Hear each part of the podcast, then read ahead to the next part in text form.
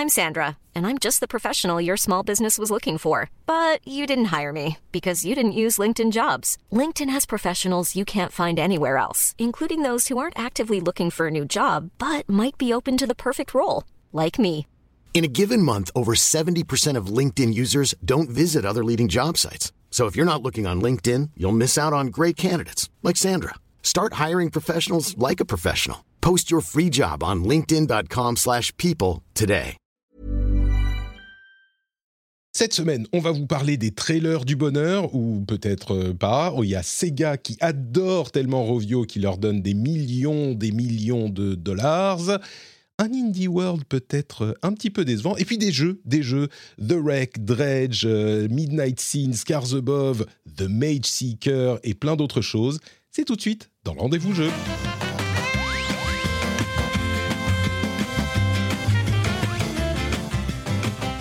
Bonjour à tous et à toutes, bienvenue dans cet épisode numéro ouf, oula combien 290 du rendez-vous jeu.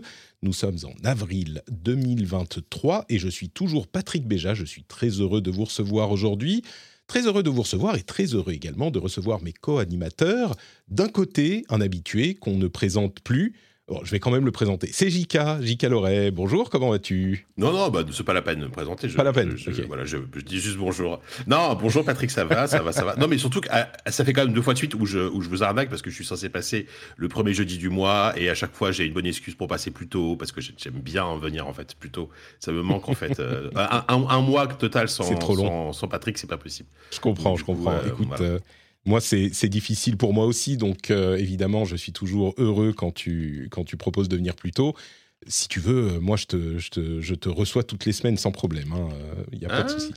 Ah, bah, Peut-être que je, je, je tente quelque chose. Bon, Ouais. on, on verra, on verra. Euh, et on a aussi un autre invité de marque qui fait sa première apparition dans le rendez-vous jeu, qui a l'habitude de parler euh, aux gens normaux de jeux vidéo, je dirais, euh, et pas aux, aux Désolé, nerds hein. comme nous. Salut Jean, Jean Z est avec nous, bienvenue. Salut tout le monde, merci. Euh, désolé, hein, je vais devoir utiliser des mots, des mots de tous les jours Des mots pour les jeux vidéo, donc je m'en excuse d'avance. Voilà, ça va être, ça va être terrible. Est-ce que pour ceux qui euh, te connaîtraient peut-être pas, est-ce que tu peux te présenter rapidement peut-être euh, pour nos auditeurs? Je pense qu'il n'y en a pas, mais un ou deux oui. Non, mais si, si, mais, je fais beaucoup de choses. Je fais beaucoup de radio, notamment à France Info euh, et, au Move, euh, du côté de Radio France. J'ai fait euh, aussi un peu de podcast. Je fais également des livres, commissaire d'exposition et tout ça, évidemment, ou autour des nouvelles technologies et principalement du, jeu vidéo. Magnifique, merci d'être là avec nous. Je vais aussi également remercier les patriotes, les patriotes si je peux les trouver, parce qu'ils ne sont pas dans mon petit, euh, dans mon petit document. Pourquoi? Parce qu'il n'y en a pas eu la semaine dernière, mais il y a quand même Vaillant, Steph Sinalco, qui est le producteur de l'émission. Donc un grand, grand merci à Steph d'être le patriote qu'on remercie aujourd'hui.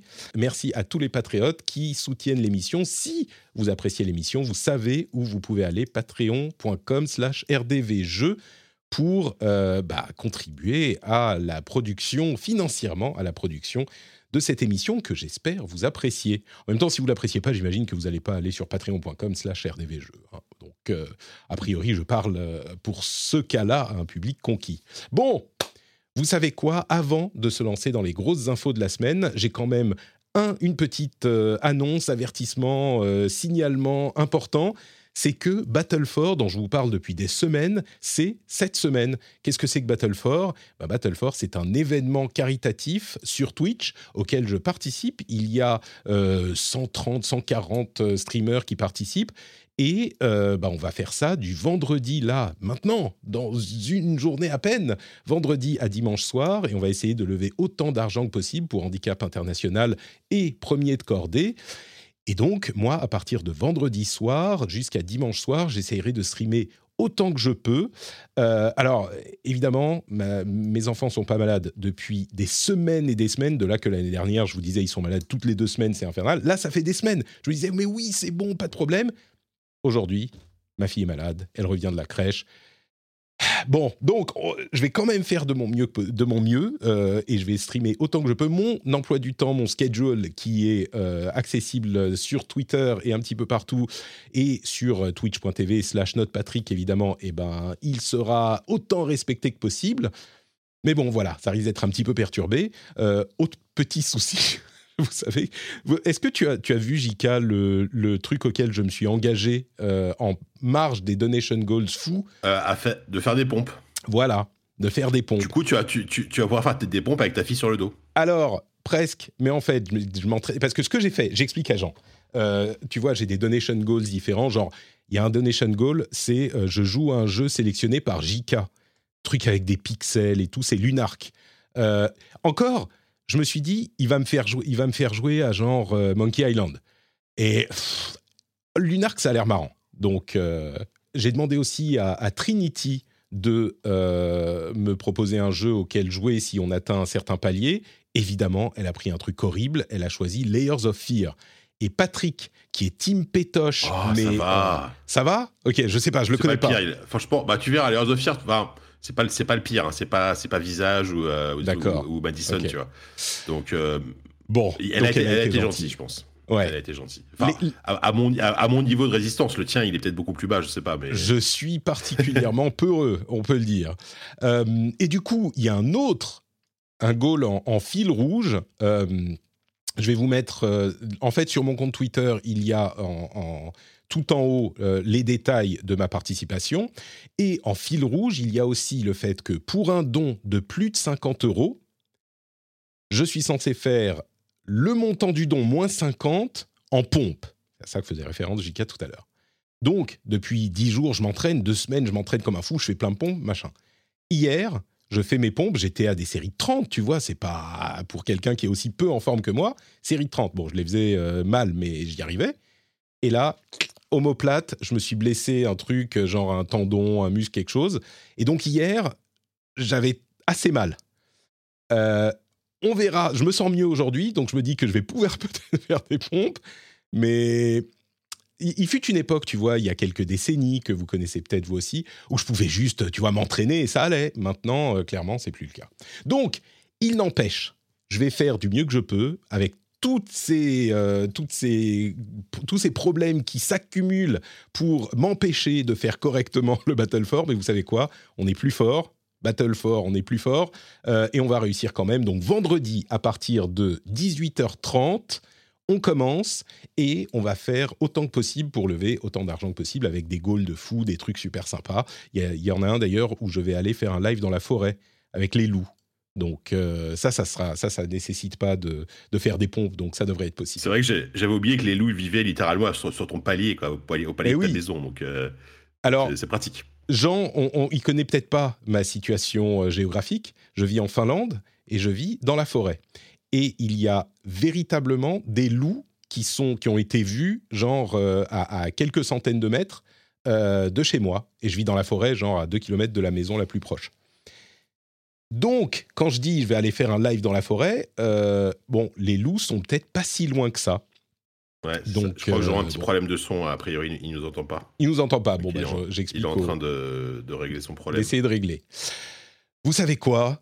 Tout ça, et le message est bien passé, Battle for vendredi 18h30, et donc euh, on peut se lancer sur l'émission en elle-même, et on va partir tout de suite avec les news importantes à retenir cette semaine.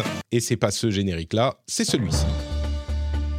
Avec deux choses importantes réunies en une seule, c'est ce que j'appelle les trailers du bonheur, ou peut-être pas du bonheur. Euh, bon, alors euh, Jean nous a, nous a quittés pour essayer de régler ses problèmes. Donc, ça fait merder toutes mes, toutes mes scènes de caméra. C'est pas grave, on va continuer euh, en faisant comme si de rien n'était. Et je vais demander à Jika, qu'on voit à peine là sur Twitch, puisque évidemment on est en live sur Twitch, est-ce que tu as regardé le trailer, le dernier trailer de Tears of the Kingdom et le dernier, euh, le, comment il s'appelle, euh, State, of, Play, voilà, sur Final Fantasy XVI Et qu'est-ce que tu as pensé des deux Peut-être qu'on peut commencer par Tears of the Kingdom et je te demande en fait, est-ce que tu as apprécié, est-ce que tu as regardé, est-ce que tu as aimé? Qu'en as-tu pensé? Alors, écoute, euh, oui, j'en ai plutôt pensé du bien. Euh, en fait, alors, je, suis, je, je- je vais t'avoir un truc sur Tears of the Kingdom. Euh, T'es pas hypé. Alors, Tu détestes je, je me connais. je- bah, Tu, non, tu- mais tu si, détestes les jeux non, mais- vidéo.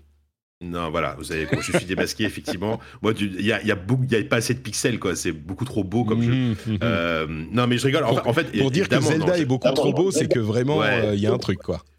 Voilà. Euh, je sais pas si Jean est revenu, là, a priori. Jean est revenu, on va, je, je vais m'en occuper, t'inquiète pas. Euh, en fait, Tears of the Kingdom, je, je pense que je vais craquer quand il va sortir. Je vais le prendre parce que parce que je suis un je suis un Yankee comme on dit hein, quand on quand on est quand on est jeune comme moi à 42 ans. Bien sûr. Euh, mais en fait, je sais pas, il y, a- il y a un truc qui m'empêche d'être totalement hypé par le jeu. Et, et franchement, ça m'emmerde de dire ça parce que je suis toujours en train de défendre les, les, les jeux un peu moches, mais je trouve ça un peu moche, quoi, vraiment. Euh, Enfin, en fait, Là, c'est euh, trop moche. ah, artistiquement, euh, c'est, euh, je, je, je suis pas inquiet, je sais que ça va être beau, etc. Mais je trouve que là, là je trouve que la, la, la- le gap technique de la, de la Switch, qui est quand même une architecture euh, bah, qui est sortie en 2016, 2017, je sais plus, et qui est basée déjà sur une puce Android, euh, enfin une puce mobile. Bon, bref, voilà, vous connaissez le truc. Ça commence à se voir. Et euh, ça, ça, plus le framerate qui va être, à mon avis, à, à 30 FPS max. Je j'arrive pas à être totalement euh, emballé et, tu vois je- et, et je déteste faire mon mec PC Master Race et tout parce qu'en vrai je suis pas comme ça tu vois. Euh, mais du coup voilà. Mais mais bon euh, et, et puis et puis l'aspect finalement très orienté beaucoup de liberté sur le craft faire ses armes avec avec une feuille de chou une branche et et un bâton de dynamite tu vois. Je, je trouve ça rigolo mais je sais pas si je vais y trouver mon compte. Alors bon voilà. Donc donc bah, je, je suis je suis raisonnablement hypé par ce jeu on va dire. Et et prudent. et voilà et paradoxalement enfin alors que enfin paradoxalement non mais je m'attendais pas à ça. J'ai plus envie de jouer à FF16 en fait j'ai l'impression qu'à euh, à Final Fantasy XVI qu'à euh, Tears of the Kingdom parce que euh, tout ce que je vois de Final Fantasy XVI me plaît énormément.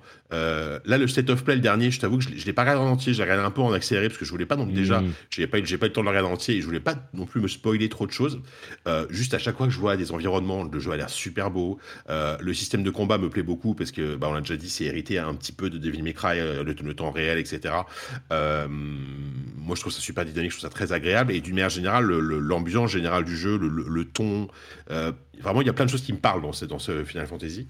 Euh, le seul défaut, c'est qu'il sort pas sur PC. Bon, donc je vais que je rallume ma PS5. Euh, en tout cas, il sort pas sur PC pour le moment. J'imagine qu'il va arriver sur PC quand même dans dans les mois. euh, J'imagine moins d'un an après, j'en sais rien, mais voilà, ce serait étonnant qu'il ne soit pas sur. PC. Ouais.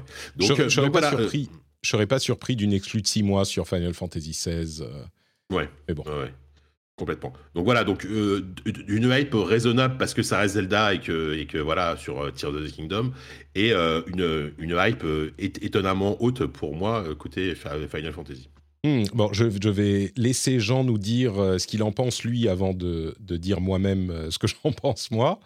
Euh, Oui, Alors pardon. moi, ce que j'en pense, oui. oui. Est-ce que tu as hypé? Est-ce que bah, tu l'attends comme un... alors, c'est à peu près l'inverse en fait, mais euh, pas, pas vraiment. Ah. C'est-à-dire que le, Zelda me, me hype parce que la verticalité euh, présentée, euh, présentée dans, dans, dans- ces trailers, moi, me parle de la manière dont, euh, dont ils ont le- leur interprétation du monde ouvert comme réellement joueur, c'est-à-dire complètement joueur, totalement les reliefs, tout est joueur. Et là, ils prennent une espèce de verticalité qui a l'air vertigineuse, dans tous les sens du terme. C'est-à-dire que euh, on voit même des énigmes qui sont elles-mêmes à la, à la verticale, elles-mêmes euh, prises dans le relief. Et je pense que il y a, il y a quand même du génie du game design. Ils en font pas énormément des jeux ni chez Nintendo, mais quand ils en font, euh, il y a de ça. Et pour moi, ça me, ouais, je suis complètement hypé. Alors que je suis d'accord avec JK, hein, c'est la- c'est quand même la même chose. Il faut quand même arrêter de, voilà, on a les mêmes décors, etc. mais cette espèce de montée, de montée au ciel. Euh, fait qu'on se dit mais ils vont arriver quand même à renouveler quelque chose dans un même univers, dans un même environnement. Et, et moi, ça m'a, alors que les premiers trailers m'avaient pas donné confiance, euh, là j'ai plutôt plus que confiance, j'ai très envie d'y jouer et je pense que je vais me reperdre 200 heures dans euh, ce nouveau Zelda. Je n'ai quasiment aucun doute de ce que j'ai vu des énigmes hein, en plus. Hein, c'est pas seulement lié au fait d'être dans le ciel. Et euh, le nouveau FF, bah là où moi je suis toujours plus timide avec les FF parce que ils savent faire des bandes annonces. Enfin, je veux dire, voilà, ils savent faire des images. Il n'y a pas de souci là-dessus. Il n'y a aucun doute. Ce sont des images quasiment cinématographiques. Ils savent très bien mener ce, jeu-là. Et du coup, oui, je suis forcément ébloui par la bande annonce. mais c'est un éblouissement qui demande voilà un contact un peu plus rugueux avec le jeu avec les systèmes, avec est-ce qu'on va, est-ce qu'on va s'ennuyer, est-ce que ce sera un, vrai monde ouvert, est-ce que derrière la promesse, bah, il y a vraiment quelque chose qui est tenu. Et Alors c'est pas un monde ouvert, hein, ils l'ont dit, dit clairement. Hein, voilà, Ouais, ils l'ont dit clairement, c'est pas un monde ouvert. Donc, euh, à, ce, alors, si c'est des couloirs à la FF13, ça va très vite m'énerver. je le dis très vite parce que je, voilà, ça m'a, ça m'a donné malheureusement l'urticaire alors que j'adore les FF. Mais ils se sont rattrapés largement depuis, hein, c'est pas ça. Mais voilà, euh, je, je, je, suis toujours un peu plus méfiant avec les FF, même si je suis ébloui par leur production euh, visuelle. Moi, alors... ce, que, ce, que, ce que je suis curieux de voir juste euh, pour le FF, c'est, j'imagine plutôt un truc à la. Euh, alors, je, on cite à chaque fois le dans la pièce, mais à la, à la, Souls, dans le sens où ce seront des zones interconnectées entre elles avec un, un vrai level design euh, entre, entre, Et si c'est comme ça, moi, ça me va très bien. Je préfère limite ça, un vrai monde ouvert. Mm. Et juste sur, sur Zelda, je, je, disais pas forcément que ce serait. Ce qui me gênait, que c'était la même chose. Je disais surtout que le, fait que soit qu'on reprenne la même carte d'Irule avec la verticalité que, que, que, que, pas, que j'ai pas cité, mais que tu as bien fait de le faire, parce que ça, c'est vrai que ça me hype énormément. C'est plus vraiment l'aspect purement technique du moteur qui, je trouve, commence à accuser son âge et mm. euh, bah, voilà quoi. Ça, c'est certain. Hein, euh, moi, je suis un mm. petit peu euh, Team Jean quand même parce que j'avoue que le Zelda, bah, depuis le trailer d'avant, là c'est le dernier trailer avant le lancement qui est dans moins d'un mois, hein, maintenant dans trois semaines, donc ça s'approche à grands pas. Et j'avoue que ça m'a largement intrigué, je dirais pas méga hypé, mais largement intrigué, justement pour toute cette histoire que, euh, euh, que JK méprise clairement de euh, crafting et la manière dont on va pouvoir se Arrêtez de me faire passer pour le gars aigri de l'émission, c'est pas possible.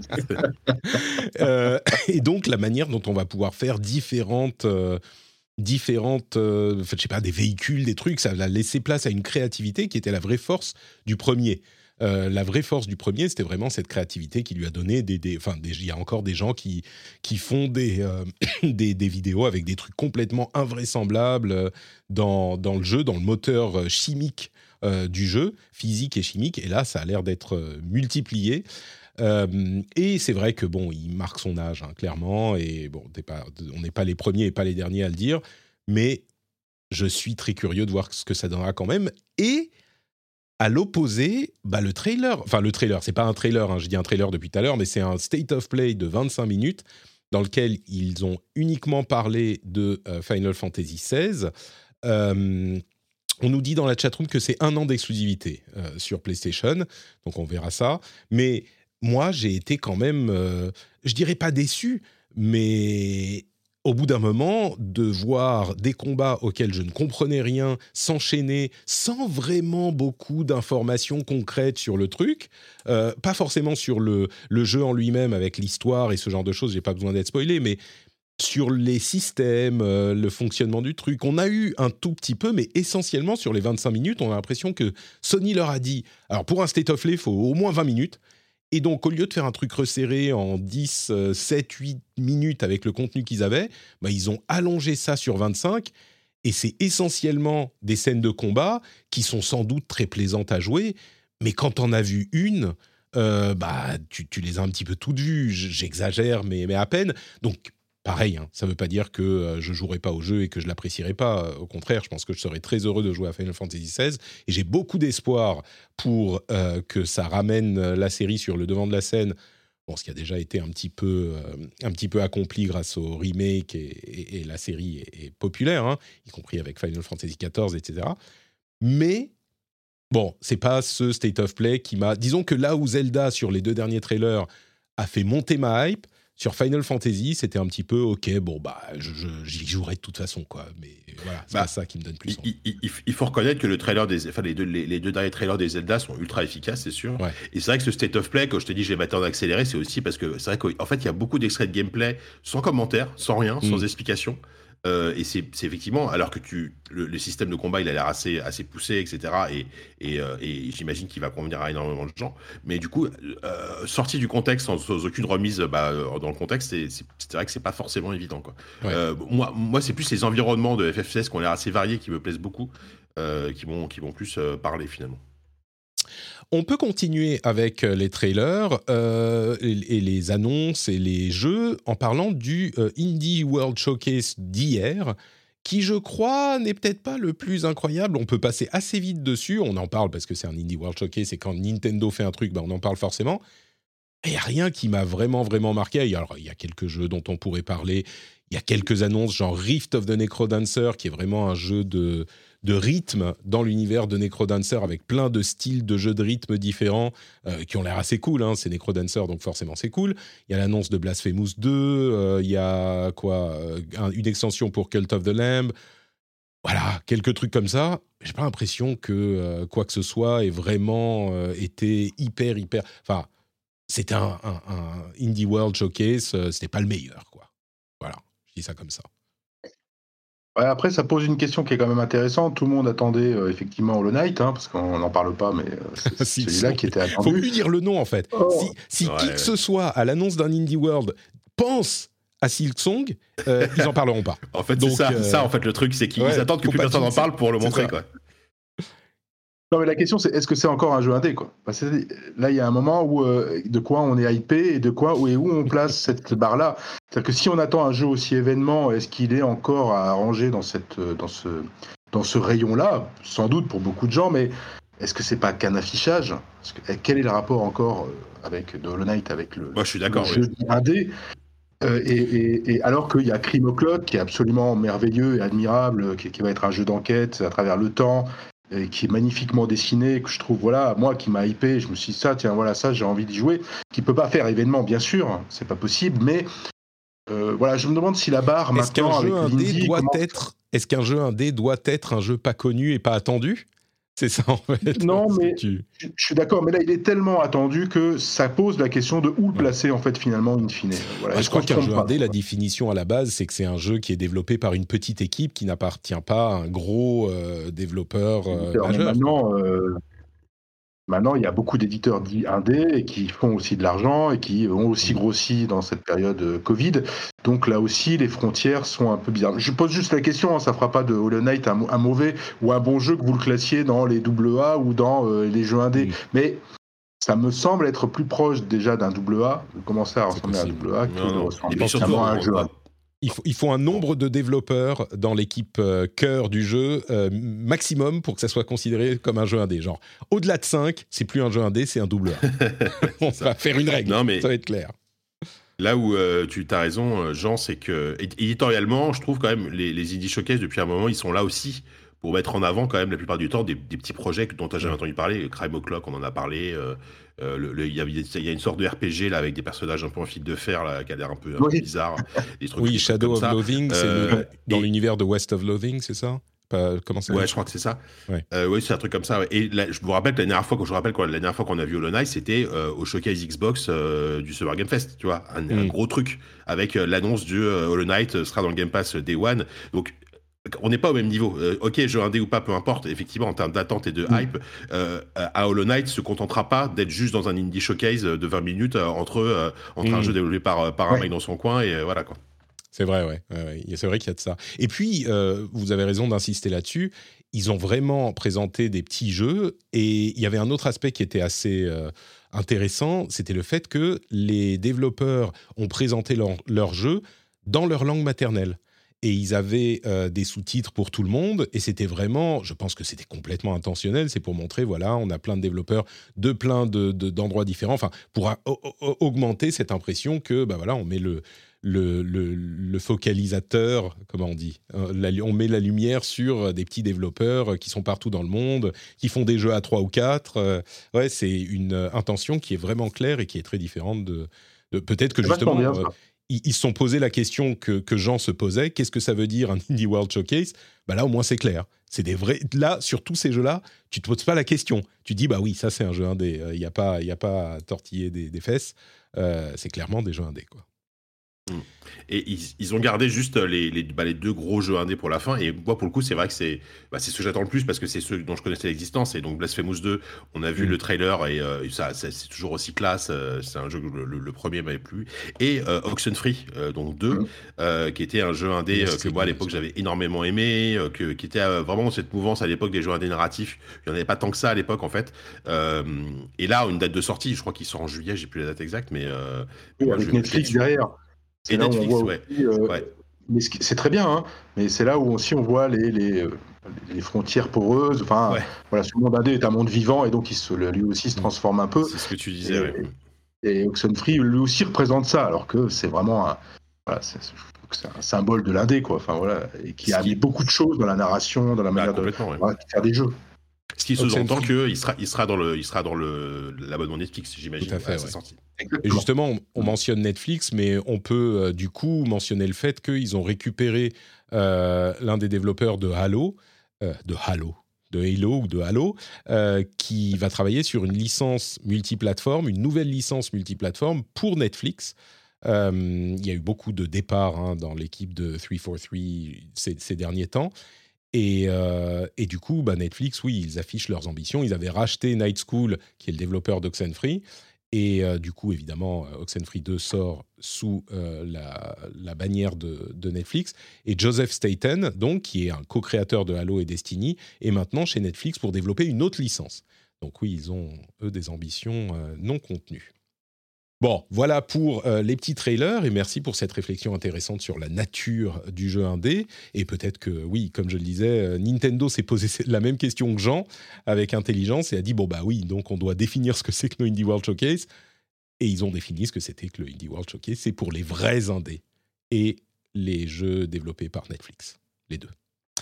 Euh, dernière grosse news que j'estime importante, c'est le rachat de Rovio développeurs de Angry Birds, qui continuent à faire beaucoup d'argent, hein, contrairement à ce qu'on pourrait penser, parce qu'on ne les voit pas trop dans nos cercles à nous.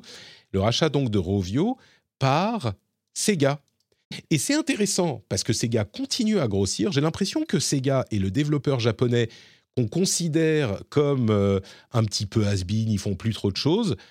Alors qu'en fait, bah, ils font plein plein de choses parce qu'il y a plein de choses qui sont en fait, qui font partie de Sega ou de Sega Sammy, enfin Sammy surtout des pachinko, des trucs comme ça, mais de Sega, et euh, qu'on n'associe pas forcément à eux. Même Yakuza, Ryuga Gotoku, c'est Sega, et bon, on le sait, mais ils ont une, identité très forte, Yakuza, mais il y a plein d'autres euh, il y a plein d'autres studios, il y a Creative Assembly, il y a euh, Amplitude, il y a Atlus, enfin Atlus c'est énorme, bref, peu importe, Sega continue à grossir et ils ont acheté Rovio pour euh, se s'immiscer dans le mobile, qui fait beaucoup d'argent aussi. Et au-delà de ça, ce qui m'intéresse particulièrement dans ce rachat, c'est que le, spectre ou les fantasmes de rachat de Sega par un existant, un gros éditeur ou même un gros constructeur, on pensait à Microsoft ou euh, Sony, eh ben à mon avis, il est complètement euh, brisé, cette, cette idée est brisée, parce que euh, on rachète pas un studio à 776 millions de dollars, j'ai oublié de préciser le chiffre, si on est sur le point ou même en discussion ou même dans l'esprit de se faire racheter quoi. Donc euh, Sega rachète euh, Rovio. Bonne nouvelle, on va avoir des bons jeux Sonic sur mobile ou oh, tu crois Déjà, ils en font pas, sur console, donc je sais pas si ça sera possible, moi, tu vois. Moi, je t'avoue que c'est un rachat qui m'a surpris, parce que, enfin, mm. déjà, ça faisait euh, longtemps qu'on n'avait pas entendu parler de ces gars qui rachètent un studio. Ils en ont beaucoup racheté, comme tu as dit à l'époque, euh, euh, bah, Creative Assembly, Amplitude, etc., etc. Et moi, ce que j'avais attendu à l'époque, et je sais pas si c'est toujours le cas, mais je, pense que ça l'est, quand j'avais rencontré le PDG d'Amplitude, Romain, Romain de Aubert, qui m'avait dit, et qui m'avait dit, franchement, euh, on est sous l'égide de Sega, mais ils nous laissent vraiment tranquilles. C'est-à-dire qu'ils ont, ils ont aucune pression euh, en termes d'éditorial. Ils, ils, nous laissent vraiment les mains libres euh, et ils sont là pour nous, bah, pour, pour, nous épauler. Et bah, typiquement. Creative Assembly et Amplitude, ils ont, ils ont des acquaintances parce qu'ils sont spécialisés dans la stratégie sur PC, etc. Et c'est de cette façon-là que ça les aide d'être sous l'égide de Sega parce qu'il y, a des, il y a des passerelles entre, entre les studios quand, quand, quand elles sont évidentes et intéressantes. Donc j'espère que ça va être pareil pour, euh, pour, euh, pour, pour ce rachat-là. Euh, ils ont l'air de vraiment de laisser les, les studios faire ce qu'ils faire ce qu'ils savent faire sans interférer. Et... Ouais. je ne sais pas si c'est toujours le cas parce que c'était il y a un petit moment que je l'avais rencontré quand même. Je crois que s'ils laissent Rovio faire sans interférer, nous, ça va pas beaucoup nous intéresser parce que je ne sais pas si vous êtes bah. intéressé à Angry Bird ces dernières années, perso, pas trop. Non, mais. Bah oui, mais c'est ça, comme tu l'as dit, ça reste une grosse franchise, je pense. Mm. Euh, et effectivement, on va peut-être voir un, spin-off, euh, un petit spin-off avec Sonic. On va peut-être voir des Shitty Friends, euh, des Shitty Friends Angry Bird, tu vois, dans, dans, un prochain Sonic. Je sais pas, c'est le genre de truc. on sait jamais. Donc, donc ouais, il faut voir. Après, oui, c'est clair que moi, ça, me fait pas. Enfin, en termes, en, en, tant que joueur pur, bon, c'est pas le truc qui va changer ma vie. C'est une nouvelle surprenante quand même aussi. Je pensais qu'ils avaient, je pensais qu'ils avaient plus un rond, moi, ces gars. Je, 776 millions de dollars, c'est bien. Bah, ils ont des ronds en fait, quoi. Donc ça va très très bien pour eux. après, je me demande si c'est pas un peu cher pour Angry Birds, mais je connais pas le le le, parce que le, review ça sonne à ce moment-là, mais euh, ils ont que ça. Euh, et, je suis quand même étonné de voir ces gars en grande forme. Je suis très heureux en fait euh, et, très content. Et je pense que c'est surtout le marché asiatique qui vont, qui vont effectivement attaquer de, plein fer pour essayer d'imposer Sonic et donc Angry Birds. Et Rovio sait très bien et connaît très bien ce marché très particulier des mobiles. C'est alors c'est 19% de plus que la valeur euh, boursière de euh, Rovio, donc euh, c'est un deal qu'ils ont passé avec le board, ça a été accepté, donc ça va se faire. et puis il n'y a pas de problème de, de, comment on dit d'hégémonie, de monopole à ce niveau-là. clairement, ils pourront. On avait vu la semaine dernière que il y a un jeu, un spin-off, mais un vrai jeu Persona 5 qui va sortir sur mobile. Je sais plus comment il s'appelle, Phantom, autre chose que les quelque chose de Thieves. Euh, et, peut-être que ça s'est développé avec un partenariat. Il n'est pas du tout impossible que l'achat qui est... Euh, alors, ce n'est pas les premiers à acheter un studio euh, de mobile. On a vu Activision, on a vu EA. Enfin, les gros studios mobiles se sont tous fait racheter pour avoir un bras mobile qui est hyper important financièrement pour ces studios. c'est surprenant, effectivement, de voir ces gars mettre allez, 75% d'un milliard dans, dans Rovio, mais clairement, j'imagine qu'ils vont se servir de leur expertise peut-être pour faire d'autres choses euh, qui viennent de leur franchise. Ça serait dommage. En même temps, quand on voit tous ceux qui sont plantés dans le mobile en essayant de faire des jeux, alors je dis ça de manière un petit peu euh, ironique, mais qui nous intéressent, nous, les joueurs traditionnels, console PC, et ça n'a pas marché, y compris pour des développeurs comme Nintendo. Je ne sais pas s'ils réussiront, mais pourquoi pas, peut-être. En tout cas, ce qui est sûr, c'est qu'à mon sens, ça éloigne le, spectre ou, comme je disais, le fantasme mmh. d'un rachat de Sega. Euh, là, à mon avis, c'est terminé. Ce qui, est marrant, ce qui est marrant, c'est qu'ils ont finalement ils sont déjà présents dans le mobile depuis très longtemps ces gars, mais sauf que c'est plus euh, ils ont sorti quasiment tous leurs euh, leur hits classiques sur mobile, les Sonic, les Street of Rage, etc. Des jeux rétro, quoi. Voilà, c'est des jeux rétro. Ils ont quelques petits jeux il y avait un Rudder Sonic, je crois, un truc comme ça. Effectivement, euh, des, machins comme ça, mais ça, va pas au-delà du portage en fait de, licences existantes. Quoi. Ouais, exactement.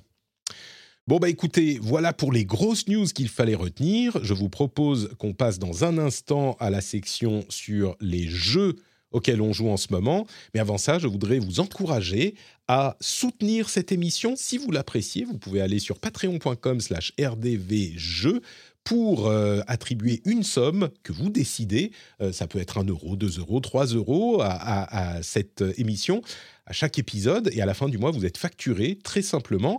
Je mentionne souvent le fait qu'il y a beaucoup de créateurs sur Patreon. Donc, euh, vous créez un compte sur Patreon, ça peut être pour le rendez-vous jeu, mais aussi pour d'autres euh, émissions ou créateurs que vous appréciez. Et du coup, je vous encourage à soutenir euh, au moins, alors on ne peut pas tous soutenir tout le monde, hein, mais vous pouvez peut-être soutenir un ou deux créateurs ou créatrices que vous appréciez.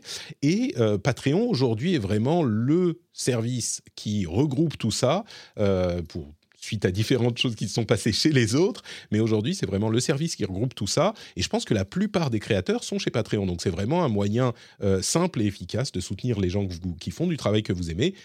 Comme par exemple au hasard, mais pas que, le rendez-vous jeu, patreon.com slash rdvjeux. Merci à vous tous et à vous toutes de soutenir notre travail. Jewelry isn't a gift you give just once. It's a way to remind your loved one of a beautiful moment every time they see it. Blue Nile can help you find the gift that says how you feel and says it beautifully with expert guidance and a wide assortment of jewelry of the highest quality at the best price. Go to BlueNile.com and experience the convenience of shopping Blue Nile, the original online jeweler since 1999. That's BlueNile.com to find the perfect jewelry gift for any occasion. BlueNile.com. I'm Sandra, and I'm just the professional your small business was looking for. But you didn't hire me because you didn't use LinkedIn jobs. LinkedIn has professionals you can't find anywhere else, including those who aren't actively looking for a new job but might be open to the perfect role, like me. In a given month, over 70% of LinkedIn users don't visit other leading job sites. So if you're not looking on LinkedIn, you'll miss out on great candidates like Sandra. Start hiring professionals like a professional. Post your free job on linkedin.com/people today. Et on passe aux jeux auxquels on joue en ce moment.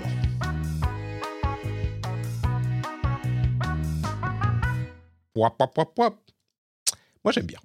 Alors, euh, les jeux auxquels on joue en ce moment, est-ce qu'on commencerait pas par Jika qui va nous parler de... mais je sais même pas de quoi il s'agit. Je m'y attendais pas.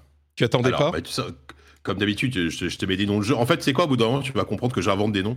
Et, euh, j'invente des, et j'invente des pitchs. Et j'invente des pitchs de jeux. Et du coup, tu, tu te rends compte je que trouve les trailers sur, sur, YouTube quand même. Donc, euh, je, oh, ouais, bah, je, les fais, je, les, je les prépare vite fait avant l'émission. Vraiment, je suis, ça va très loin. La, la, blague va très très loin. Quoi. Et, euh, alors, tu veux, tu veux, que je commence par Dredge, c'est ça? Bah, vas-y, j'ai mis le trailer. Donc, Dredge, c'est quoi? C'est encore. Alors, c'est pas des pixels, hein, c'est. Non, c'est plus du low poly. Enfin, c'est la 3D un peu en low poly. qui a aussi un style que j'aime bien. Et euh, bah, c'est le jeu de l'année, quoi, tout simplement. Euh, ah oui, à ce point-là. Non, j'exagère un petit peu, mais pour le coup, c'est un vrai coup de cœur parce que, en fait, ça fait partie de ces jeux que, dont, bah, comme, comme, euh, comme Season dont je t'avais parlé, comme The Wreck euh, que j'ai beaucoup aimé, c'est des jeux dont je n'avais absolument pas entendu parler et euh, dont j'entends parler soit par un copain, soit par un, un de presse qui, m'en parle et qui me propose de, le tester. Et là, ça a été vraiment, c'était, je crois, c'était Corentin Lamy, mon, copain de ZQSD, qui, en parle et, j'ai regardé le trailer, j'ai vu le truc, je me suis dit, ok, j'y vais quoi. C'est c'est basiquement un jeu de pêche à la base, c'est le gameplay du jeu. Tu incarnes un, un pêcheur dans un bateau, tu incarnes même un bateau plus qu'un pêcheur parce que tu vois pas ton personnage. Et en fait, tu es dans un, archipel, euh, c'est un petit monde ouvert, euh, et euh, tu arrives comme ça dans, dans, dans, sur, dans, dans la ville principale de, cet archipel, et on te dit, voilà, vous êtes le nouveau pêcheur, et vous allez pouvoir pêcher, gagner de l'argent, etc., etc. Donc très rapidement, tu commences à pêcher, il y a des mini-jeux de pêche rigolos pour pêcher des poissons, tout ça, tu, tu, ramènes, tu ramènes ta cargaison à, la, à la ville, tu la revends, tu gagnes de l'argent, etc. Bon, classique pour le moment c'est mignon mais ça ça casse pas trois pattes à un canard. Et euh, très rapidement ils te disent euh, par contre attention euh, c'est quand même bien enfin pêcher de jour parce que la nuit ça peut être un peu dangereux. Et tu dis comment c'est bizarre c'est un peu étonnant. Et en fait tu te rends compte que quand la nuit tombe bah, l'ambiance est, commence à changer. Et, là tu comprends qu'en fait c'est un jeu de pêche qui est aussi inspiré de, de, Lovecraft. Voilà tout simplement. Ah oui d'accord. Voilà. Et en fait il y a, y a, tout un tas d'événements de choses très étranges qui se passent notamment la nuit quand tu passes trop de temps euh, en, mer la nuit. Euh, mais, pourquoi tu sors en mer la nuit? Ils t'ont dit attention, sors pas la nuit, Jika. bah oui, mais il y a des... Parce qu'il y a des moments où t'as pas le choix. si tu veux, si tu veux pêcher des poissons très rares ou des choses étranges ou des choses pas normales, tu es obligé de, sortir la nuit. Sauf que la nuit, bah, tu peux avoir des hallucinations. Pas normales. Ils te disent n'y va pas. Et tu te dis oui mais attends je peux avoir je peux faire plus d'argent. L'attrait alors franchement le capitalisme c'est ça c'est l'argent. J'aime l'argent. Euh, non et en fait ce, jeu est fantastique parce que donc il y, a ce gameplay de jeu, de gestion jeu de pêche presque un peu RPG parce que tu peux améliorer ton bateau améliorer tes cannes à pêche améliorer tes moteurs euh, augmenter ta cale etc en, en craftant des ressources. C'est vraiment ultra euh, ultra abordable. C'est très très facile à prendre en main en même temps il y a une, quand même une vraie profondeur dans le gameplay. Et derrière une surcouche narrative qui est formidable. Le jeu a une vraie histoire, un vrai scénario. Et euh, en fait, il faut voir ça comme une sorte de mini Wind Waker horrifique. Voilà, je peux, je peux pas dire mieux, même si c'est un peu, un peu, un peu, un poil exagéré parce que t'as pas de donjon, etc. d'action et de, de combat. Non, non. Par contre, le côté exploration en mer, il est, euh, il est, enfin, la, sensation de, d'explorer la mer et de d'explorer des îles et de, et de, partir à la découverte de, des, mystères de cet archipel est absolument génial. Euh, moi, je prends toujours un plaisir fou à, à, partir à 6 heures du matin au, lever du jour et voir le soleil se lever quand je pars en mer pour aller pêcher. Et évidemment, de par moment me dépêcher de rentrer parce qu'à 18 h la, nuit tombe et il faut absolument, il faut que je sois rentré en ville avant que, ça commence à être la merde. Euh, et voilà, donc c'est un jeu vraiment euh, formidable qui va vraiment happer. Euh, je, ne l'ai pas fini, mais je suis pas très loin de la fin. Je pense que c'est un jeu qui se boucle en peut-être une douzaine d'heures si, tu veux, si tu veux quand même bien l'explorer. Sachant que, comme dans un petit RPG light, tu as, plusieurs quêtes. Tu as une quête secondaire, une quête, une quête principale qui va demander de chercher des reliques particulières pour quelqu'un tu sens que ça va mal finir a priori je, je sais pas trop pourquoi mais je, je, le sens comme ça. Et avec plein aussi et aussi plein de petites quêtes euh, de petites quêtes secondaires qui sont bien écrites où tu vas rencontrer plein de personnages sur euh, sur des îles des personnages souvent très étranges des, des choses un peu bizarres mais euh, voilà. C'est c'est pas un jeu horrifique dans le sens où typiquement Patrick toi qui aimes pas les jeux d'horreur je pense que tu peux y jouer t'as pas des jumpscares t'as pas des trucs mm. comme ça. Par contre t'as des trucs un peu qui peuvent être inquiétants qui peuvent être très, très un peu bizarres. Et par c'est vrai que la nuit des fois bah tu, tu typiquement tu vas un, un effet génial c'est que tu, commences à, la nuit à te, balader, tu vois rien, es dans, tu, tu vois pas grand chose. Donc tu, euh, tu, tu klaxonnes, tu klaxonnes, t'actives ta, je sais plus comment on appelle ça, le, la corde de brume. la corde de brume, voilà. Et t'entends une corde de brume qui te répond. Tu te dis, mais attends, mais c'est l'écho, c'est quoi C'est bizarre. Et en fait, tu, tu, tu une deuxième fois, et là, tu, personne te répond, et, tu te, et, là, tu tournes ta caméra, et tu vois qu'il y, y, a le, il y a un bateau qui similaire au tien, qui, qui, qui s'approche de toi. Et, et en fait, et tu te rends compte mmh. rapidement que c'est des, que c'est des, des, hallucinations. Et le jeu est rempli comme ça d'événements de, étranges, euh, qui sont pas des choses absolument horribles, mais qui, te, qui sont suffisamment inquiétantes pour, te, pour, te, pour maintenir ton intérêt. Quoi. Donc vraiment, c'est un, un jeu très surprenant. C'est un jeu fait par un studio néo-zélandais, je crois que c'est les premiers leur premier jeu. Et c'est un, petit plaisir. Euh, en plus, euh, visuellement, c'est super beau. Euh, la, musique et la, bande-son à base de piano, quelque chose de très agréable et, super. Enfin, vraiment un, vrai coup de cœur, ce, Dredge. Dredge disponible sur toutes les plateformes, hein, il est vraiment partout, donc vous pouvez vous lancer. C'est vachement tu, Tu joues aussi à Midnight Scenes. C'est quoi Midnight Scenes? Alors là, je vais te faire plaisir parce que c'est non, même pas. C'est alors là, je, te, je, te faire plaisir parce que là, on est dans du gros pixel, euh, ah. type euh, game, gameplay, gameplay point and click. Euh, donc là, on y est, quoi. On est complètement dans ce que tu, de ce que tu, de ce que tu détestes, hein, bien sûr, déteste, de ce que tu, ce que tu, vomis, ce genre de choses. Je, le sais. non, alors, en fait, je vais en parler rapidement parce que j'ai découvert cette série il y a pas longtemps. C'est pas forcément de toute première fraîcheur. Le, le dernier épisode est sorti il y a peut-être il y a peut-être six mois, quelque chose comme ça. en fait, tout ce que je peux vous dire, c'est c'est une série de quatre jeux et euh, l'avantage ou l'inconvénient, ça dépend de, vous placez, c'est que chaque jeu se termine entre 15 minutes et 1 heure et demie. Voilà. Ah oui. Donc c'est-à-dire que vous, vous, pouvez faire les 4 jeux en, en moins de 3 heures. Euh, avantage aussi, c'est que le, vous pouvez acheter un bundle sur Steam pour les, pour les 4 jeux. Je crois qu'il est à moins de 15 euros et chaque jeu coûte entre 3 et 5 euros maximum. Et en fait, si j'en parle, c'est que ce sont des, des ça s'inspire en fait des, des séries d'anthologie fantastiques, donc typiquement euh, la quatrième dimension, les contes de la crypte, etc. Donc chaque, épisode est une histoire fantastique à part entière avec un narrateur au début qui te, qui te met à l'aise, qui te souhaite la bienvenue, qui dit ce soir on, va vous raconter ça, etc. etc. Et euh, c'est du pixel art qui est ultra assez minimaliste, mais qui a une super ambiance, avec en plus une bande son typique des, euh, bah, de, de, de, des films de John Carpenter, donc avec du synthé, etc. Enfin, ça te met vraiment dans une super ambiance. Et c'est des point and click assez, assez simples. Hein. C'est pas des choses qui aura des énigmes à la con, etc. Donc c'est pour mm. toi, Patrick. Et, euh, et notamment les deux derniers. Euh, voilà, c'est très narratif. C'est très narratif. C'est de l'anglais, mais qui, est très accessible. Et notamment les, les, deux derniers épisodes, donc The Nanny et euh, From the Woods, qui, qui, qui, qui forment un diptyque en fait, sont clairement les, les meilleurs épisodes les plus les plus poussés. Et euh, là, on est plus dans une ambiance à la Stephen King, avec notamment des adolescents qui ont des pouvoirs, etc.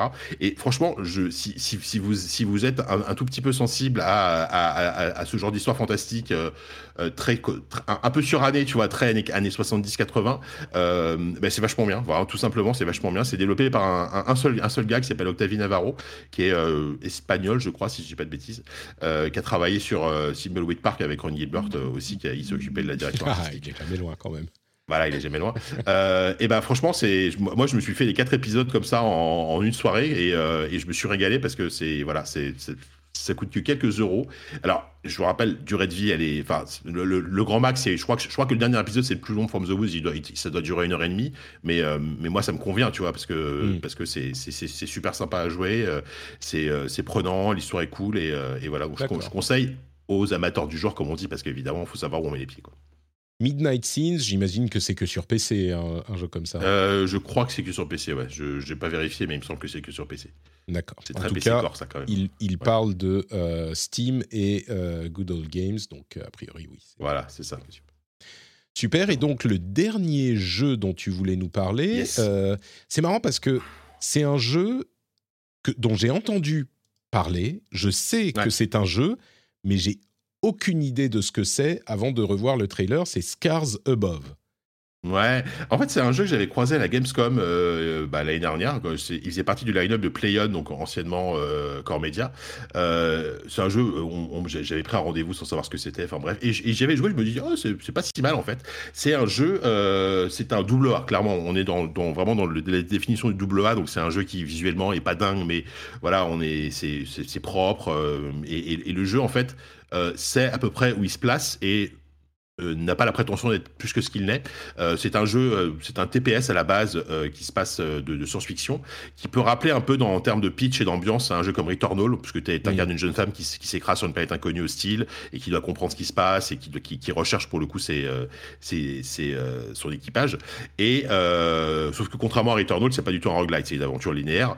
Et, l'influence, désolé, je vais le redire, mais l'influence, elle, elle, va être plus du côté des Souls en termes de progression, pas forcément en termes de difficulté ou de système de combat, mais on est sur des, niveaux comme ça un peu labyrinthiques à débloquer, avec des, raccourcis à débloquer, euh, des, espèces de monolithes à activer pour sauvegarder, etc. Donc ça, c'est, on connaît tous la formule et, ça marche plutôt bien dans ce style-là.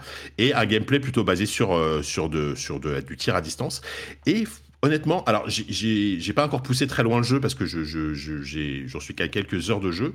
Euh, c'est un, un bon petit jeu. Voilà, je, ne peux pas en dire beaucoup plus. C'est pas le jeu du siècle. Mm. Euh, il a, il a le défaut d'arriver. Alors, il est sorti déjà il y a quelques temps, mais il a quand même le défaut d'arriver à une période ultra chargée en jeux qui ah, seront probablement plus sexy. C'est ça le problème. Quand tu me dis c'est un bon petit jeu, moi immédiatement euh, mon esprit va à. On est dedans est-ce qu'on a le temps pour les bons petits jeux? Est-ce qu'on a le temps pour des jeux qui sont pas des trucs de fou euh, bah, En fait, c'était un peu ma conclusion, euh, parce que je ne vais pas y passer trois heures, mais euh, c'est un bon petit jeu qui, qui, je pense, sera intéressant quand toute la période faste là sera passée, c'est-à-dire euh, pas avant euh, novembre. Tu veux dire en 2028 euh, Je sais pas, ouais. Non, mais et, et, si vous êtes en manque d'un jeu avec une, une, par contre, il y a une super direction artistique, le, le, moteur, etc. Visuellement, tu sens qu'il y, y, y, y, a un certain manque de moyens, mais par contre, il y a quand même une, un vrai un vrai taf mm. artistique qui est, qui, est, chouette. Et clairement, c'est un jeu à choper en sol qui peut vraiment être cool, ou un jeu qu'on aime qu'on aimerait avoir dans le Game Pass peut-être à terme, mais pour le moment c'est pas le cas, qui, serait parfait pour le Game Pass. Tu vois, on te dit bon bah tiens en ce moment là j'ai rien à jouer, qu'est-ce que je peux faire? J'ai envie d'un jeu, un jeu de science-fiction un peu un peu sympa, pas prise de tête. Et bah tiens Scars Above ça, ça, ça fait le taf quoi, ça fait le taf. Mais effectivement euh, là il y, a entre Zelda, Star Wars, euh, bref, qui arrive, ça va être compliqué quoi. Super, bah merci beaucoup. Il est dispo donc sur euh, au minimum PlayStation 2. Euh, pardon, PlayStation 2. oh, quand même. Il est pas si moche que ça, t'exagères. Je suis désolé, c'était pas du tout voulu. sur PlayStation 4 euh, et 5 et, et, PC aussi. Et PC et peut-être Xbox, peut-être pas. Hmm, possible, il doit être sur Xbox aussi, je pense. Scars Above. Super, merci Jika. On passe à Jean qui lui aussi a plusieurs jeux dont il veut nous parler. Euh, notamment The Wreck, dont on parlait ces, derniers, euh, ces dernières semaines. Mine de rien, euh, c'est un jeu qui a fait pas mal de bruit, peut-être euh, surtout en France. Et je vais te laisser en, parler, nous dire ce que tu en as pensé, mais aussi ça nous donne l'occasion de parler de, ce qui s'est passé après la sortie du jeu du côté du, du développeur, enfin des développeurs. Mais vas-y, Dis-nous, ce que tu en penses. Oui, effectivement. Bah, moi, je pense que là, c'est la bonne période pour jouer au petit jeu, mais ça va pas durer longtemps. Mais là, il y a une période qui se, voilà, qui, va finir dans une ou deux semaines, qui sera terminée. Mais euh, ce temps-là, on peut le consacrer, je pense, ce, mois d'avril, ce bout de mois d'avril, on peut le consacrer peut-être à des jeux euh, de, moins grande importance au niveau marketing et budgétaire. Et par exemple, The Wreck, qui est un, jeu narratif. Alors, le jeu narratif, ça veut, ça, ça veut dire quoi? Euh, Les jeux qui racontent des histoires, ça fait quand même belle lurette que ça existe.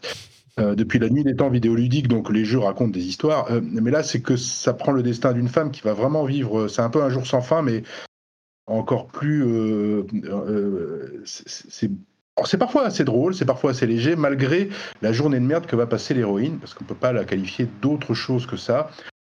Et, et, pourtant, le problème, c'est que quand, on pitch le jeu, tout de suite, quand on dit que bon, bah, ça commence déjà dans un hôpital où on doit décider du sort de sa mère d'avoir une attaque, bon, euh, déjà, on est, voilà, ça, c'était lourd. Et puis, sachant qu'après ça, parce qu'elle refuse de prendre la décision, elle a un accident avec son épave, avec sa, bagnole, sa vieille Golf, je crois, euh, elle, a elle a un accident juste après, et donc elle va revoir et revivre, en quelque sorte, tous les grands moments de sa vie, et nous aussi, on va les revivre à travers des... introspectifs comme, euh, comme narration. Exactement, des phases de... Là, quand on pitch ça comme ça, on se dit, voilà, ça, c'est terrible. Euh, est-ce que j'ai vraiment envie de m'infliger ça euh, On va penser. Alors que le ton est plutôt léger. Euh, je trouve que les équipes du, studio Pixel ont réussi à déconnecter, pas complètement heureusement, mais cette émotion lourde qui est sur le papier, en train de dire oh mon Dieu, qu'est-ce qu'à quoi je vais jouer Et finalement, ce qui se passe, parce qu'il y a des moments de maladresse, parce qu'il y a des moments de drôlerie et d'auto, euh, voilà, d'auto-réflexion, mais d'auto-dérision aussi de l'héroïne, qui se dit mais mon Dieu, mais quelle journée en fait, c'est pas possible. Il voilà, il y a qu'un scénariste qui a pu écrire ça. Et je trouve que c'est bien mêlé. Déjà, il y a la couleur, l'esthétique joue là-dessus, et je trouve que c'est une héroïne qui nous, qui nous tend à tous un miroir. Et, là, vraiment pour le coup, c'est un vrai beau jeu de quelques heures hein, euh, qui, a, qui a attesté parce qu'ils sont pas nombreux ces jeux à pouvoir justement nous happer, nous toucher, nous envoyer un miroir émotionnel sur notre enfance, sur notre rapport à la famille, et tout en, je le répète, en ayant un espèce de pitch quand même euh, extrêmement lourd, à arriver à rendre l'objet pop. Voilà, et je trouve que c'est vraiment un pari qui est réussi, point. Et, euh, voilà, et ça prend quelques heures et vous allez toucher. Peut-être que vous allez pleurer, mais vous pleurez pas tout le temps. On vous tire pas les larmes, c'est pas vrai. Euh, euh, au contraire, dans cette journée horrible, on va essayer bah, de trouver les points qui nous ressemblent un peu tous sur nos lâchetés, sur nos problèmes familiaux, etc. Donc je trouvais vraiment un très très beau jeu, très court et qui réussit quand même à faire quelque chose d'important et qui malheureusement, même s'il y a eu une médiation assez importante, les médias ont été là autour du jeu quand même, euh, du côté des ventes, malheureusement, c'est une franche, euh, franche climatisation, pour le dire poliment. Bah oui, effectivement, euh. On en parlait la semaine dernière hein, avec Mylène Colana, Konala, qui, qui nous disait que justement, elle a réussi à avoir euh, beaucoup de, presse et qui nous, qui nous expliquait qu'il euh, y a beaucoup de journalistes qui justement attendent ce genre de, de jeux un petit peu différents, qui testent les jeux, euh, qui, qui, bouffent du jeu à longueur de journée et qui font les triple A parce qu'il faut parfois et qui en, en parallèle sont intéressés par ces jeux différents, indés, etc.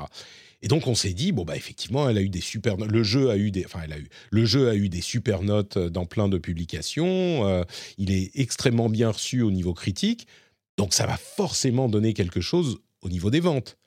Et du coup euh, Florent le développeur principal du jeu a fait un, un, retour sur les résultats du jeu un mois après sa sortie et il a fait un retour sur Reddit pour dire, je vous la fais courte, hein, mais en gros, le titre c'est Pourquoi est-ce qu'on s'emmerde à faire des jeux indés?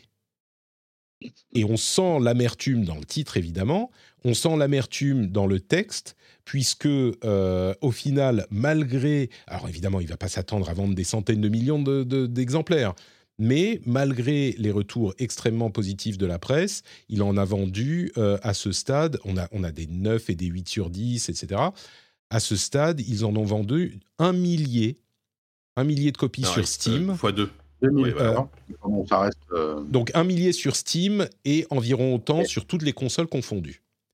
Donc 2000 copies. Alors évidemment, c'était pas. Euh, ils, s'attendaient à faire euh, plus que ça, ça va sans dire. Leur jeu précédent, euh, qui avait été très bien reçu, hein, Bury Me My Love, avait vendu une centaine de milliers de, copies. Et donc là, ils ont fait que 2000 copies un mois après la sortie. inutile de dire que ça a dû complètement lui saper le moral. Enfin, c'est ce qu'il dit en tout cas. Il s'est lancé dans cette longue réflexion sur Reddit sur les raisons pour lesquelles ce type de jeu lui tient à cœur il finit avec une, euh, je vais pas dire une, pirouette parce que c'est pas forcément le cas, mais une conclusion qui est euh, un petit peu la réponse euh, à la question posée et il dit, il liste toutes les raisons en fait pour lesquelles il veut continuer à faire des jeux indés. Ce qui est une manière intéressante de tourner la chose, mais qui n'efface pas l'amertume de ces chiffres de vente quand même extrêmement décevants. Du coup, bon, c'est un petit peu c'est pas c'est pas choquant, c'est pas surprenant. Enfin, si c'est quand même un petit peu surprenant parce qu'on se disait bon, y a, on voit plein de success stories de jeux indés, mais c'est souvent des jeux indés qui sont dans la formule du jeu indé. Là, c'est un truc qui est très narratif, très intimiste. C'est un jeu d'auteur, quoi. Et oui, bah la réalité, c'est que les jeux d'auteur ne euh, trouvent pas forcément leur euh, leur public. Et là, on en a un exemple. Malgré, c'est ça le truc qui est surprenant, c'est que la presse ayant été tellement positive, tu te dis, bah, il y a des gens qui vont être intéressés si, par le si la presse faisait vendre des jeux, ça se saurait, Patrick, tu le sais.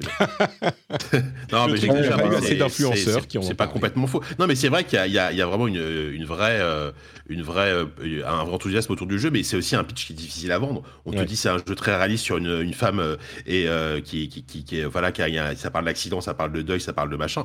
Et, et, genre tu lances le jeu, il y a un message qui te dit attention, ce jeu parle bah, de dépression, de deuil, etc. Tu dis ok, boum. Et comme comme a dit, enfin, t'as parfaitement résumé. Moi, j'en ai déjà parlé de, The Wreck. Euh, et c'est un jeu qui est malgré tout, malgré tout ça, qui est hyper solaire. En fait, tu ressors à la fois rincé émotionnellement, mais avec une espèce de d'envie de, respirer, tu vois. Et, euh, je pense que c'est un peu le chemin que, fait l'héroïne pendant, tout, le jeu. Et, euh, voilà. Et, et alors pour un tout petit peu contrebalancer le message de Florence qui disait, c'est vrai que bah, 2000, 2000 copies, c'est que dalle, euh, mais il finit quand même sur une note un peu positive. Et euh, pour avoir discuté avec lui, euh, euh, c'est pas une catastrophe parce que déjà, heureusement, ils ont bénéficié de fonds pour créer, pour créer le jeu. L'Indie Fund les a, les a aidés. Et ce qui fait que, bon, même si le jeu se vend mal pour le moment, c'est pas dit que euh, plus tard, euh, avec les bundles, avec des, des, des, soldes, etc., ça ce soit mieux. Euh, bah, ça, ça, ça, ça vient pas en péril non plus totalement son, son business, son studio, etc. Ils vont pouvoir continuer à faire des jeux malgré tout. c'est quand même le plus important, ça, tu vois. ils sont hyper fiers de ce qu'ils ont fait du jeu et ils sont très, très contents des, des retours qu'ils ont, mais tout ce qui leur manque, entre guillemets, ce qui est, beaucoup, c'est de, c'est, bah, c'est, tout simplement d'en vendre beaucoup plus, quoi c'est effectivement le, le, ce qui ressort également de son message sur Reddit, c'est la fierté euh, et la, comment dire, presque la, motivation, le feu sacré euh, qui, qui, le motive à faire des jeux comme ça et qui motive sans doute euh, beaucoup d'autres développeurs indés. mais, mais oui, également, ce qu'il en ressort, c'est que c'est une proposition qui est difficile commercialement. Et commercialement, dans le sens pour vendre des jeux, quoi. C'est sûr que. Mais quand même, 2000, j'étais surpris, je t'avoue. Je suis, je suis étonné que ça soit que. Il y a 2000 personnes dans le monde entier qui se sont dit, OK, je vais mettre les, je sais plus combien, 14 euros ou 20 euros. Oui, en plus, qui coûte pas cher. Euh.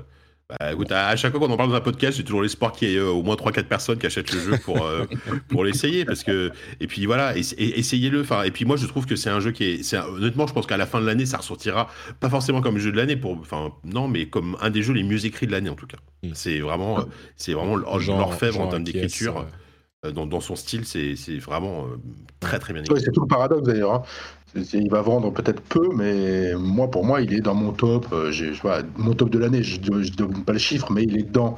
Il est dedans, effectivement, par ses dialogues, son souci d'écriture, enfin voilà, et puis son héroïne.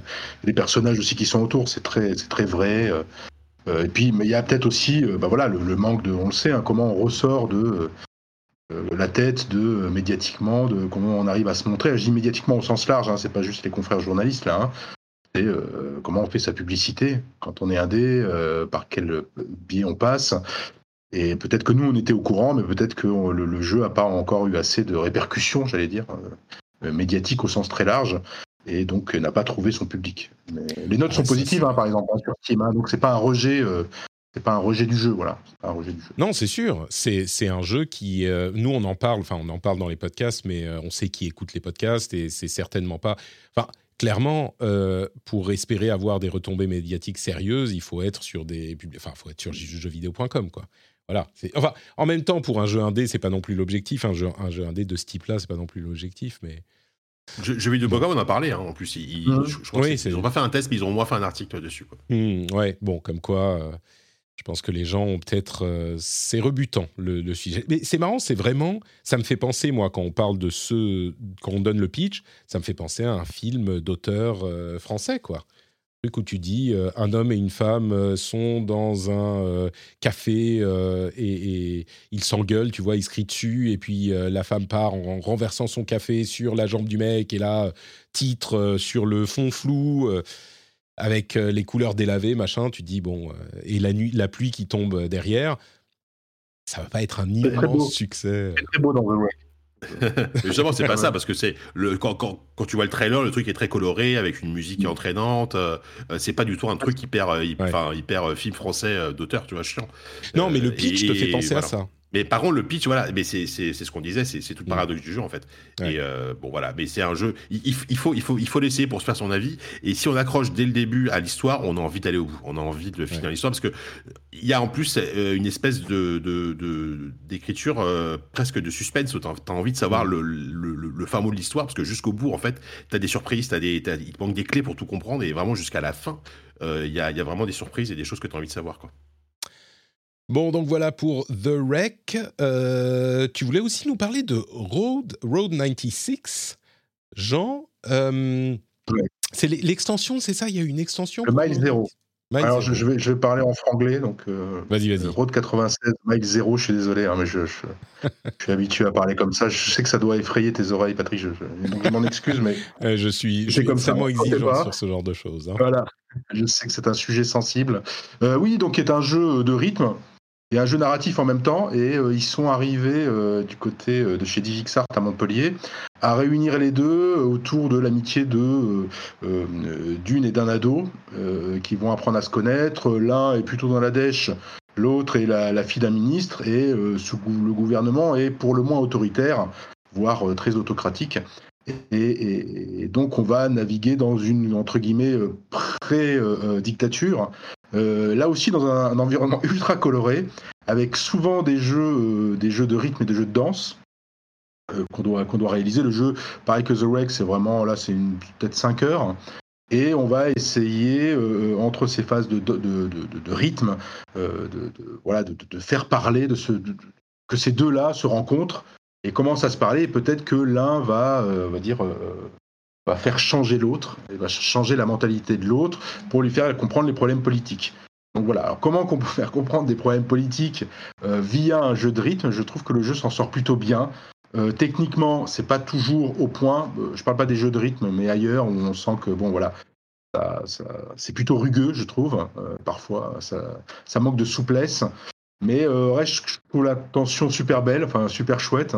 Que, voilà, c'est très culotté euh, de, vouloir mêler, de vouloir parler politique, parce que principalement, évidemment, ces deux ados vont parler de leur vie hein, au quotidien, mais le fond de l'histoire et le fin fond de l'histoire, c'est quand même ce gouvernement euh, légèrement dictatorial et qui pose évidemment problème à ces jeunes qui veulent s'émanciper tout rapport avec la réalité est, évidemment fortuit, hein, j'imagine, de la part de, euh, du studio Montpellier, à moins que. Mais voilà, donc il y a tout cet engagement politique qui commence à, s'immiscer finalement dans euh, une amitié. La, différence évidemment sociologique, et je trouve ça vachement intéressant. Et les jeux de rythme sont vraiment réussis. Magic Start a déjà de, l'expérience là-dessus, sont vraiment très réussis et arrivent un peu à, donner du contexte, en tout cas, euh, autour de ce jeu narratif niveau rythmique. Donc voilà, je trouve que c'est culotté, c'est pas le jeu de l'année. Euh, il, a, il a quelques défauts, mais euh, il a aussi des qualités et aussi cette qualité d'être solaire finalement avec un jeu très, très ado. Quoi. Euh, pour, pour qu'on soit clair, c'est un autre jeu, c'est pas une extension de Road 96. Alors, Road 96, on se retrouve direct. Mais faut pas avoir le premier pour jouer à celui-là. Non, pas du tout, parce que on est vraiment avant. Road, Road 96, c'était l'idée de jeter des jeunes entre guillemets sur la route et débrouille-toi. C'est un entre guillemets Pékin Express, mais politique. Débrouillez-vous. Il va falloir aller d'un point à un point B. Donc voilà, c'est à vous de le faire. Et là, on est dans un jeu vraiment totalement différent. On va rencontrer deux de ces jeunes qu'on a, qu'on a déjà croisés et dont on va comprendre finalement les, les tenants et les aboutissants et comment ils sont arrivés sur cette euh, route 96, qui est en fait la route de la liberté. Quoi, hein. Au bout, voilà, il y a la liberté, et voilà comment finalement ce, régime autocratique se monte petit à petit en, filigrane, euh, en, décor de, ce jeu. Donc c'est vraiment un préquel. Et il est disponible sur toutes les plateformes, euh, donc Windows, Switch, PlayStation 4, 5, Xbox One, Xbox Series, enfin il est partout. Quoi, pour les deux, les deux Exactement. Et enfin, toi aussi, tu as succombé à l'appel du zombie euh, et tu vas nous vanter les, qualités de Resident Evil 4 euh, Remake, c'est ça? Oui, alors je fais vite une parenthèse. Euh, excellent jeu, je suis à mon troisième run, donc je run dessus, ah oui, d'accord. ce que je comprends en fait en, jouant, bah voilà, on parlait d'FF13, on a parlé beaucoup des Souls et on a parlé de Resident Evil 4, mais en jouant à Resident Evil 4, enfin en rejouant, puisque j'y avais joué à l'époque, mais là ça m'est revenu, cette espèce de comment tu effaces le fait d'être dans des, un effet couloir arène, couloir arène. Hmm. Et je trouve que le level design de Resident Evil 4, c'est quand même un truc qui est génial, enfin que j'adore, que j'aime beaucoup. Et c'est un plaisir qu'on peut retrouver, peut-être encore plus accentué dans les Souls. Et c'est un plaisir qu'on ne retrouve pas dans FF13, par exemple. Voilà. Donc, il y a des plaisirs de level design. Il y a des factions pro FF13. Hein. Si tu dis du mal de FF13, tu risques de désolé. le, jeu a d'autres qualités, mais la première moitié du jeu sur le level design, c'est un peu compliqué, je trouve. Là où il y a une ingéniosité, une, espèce de folie qui est encore plus grande chez From Software, mais il y a une espèce de, de, de folie dans ce Resident Evil 4 qui fait que le, le, le, level design, l'architecture du monde est à l'image de ce qui se passe. C'est-à-dire que vraiment, c'est dans le, ça se passe pas bien, quoi. Voilà, il y a, des mmh. choses qui sont un peu fracassées au niveau psychologique. Et j'aime bien, j'aime bien ça, et je trouve que c'est un jeu plein de surprises là-dessus, et qui arrive à se renouveler run après run, euh, pour trouver bah, justement ce même plaisir qu'on peut, trouver dans les Souls, à revenir, à y revenir, à y revenir encore, et à trouver une trappe, euh, que sais-je, une porte, quelque chose qu'on n'avait pas encore vu, et qui, euh, qui nous fait dire que, ah, on n'avait pas encore tout, tout visité. Et je trouve qu'il y a une folie, c'était juste ça, une folie de level design, que j'aime beaucoup, une créativité là-dedans, et qui, voilà, et qui me et qui me séduit beaucoup. Et donc, c'est un jeu que je, qui m'accompagne encore.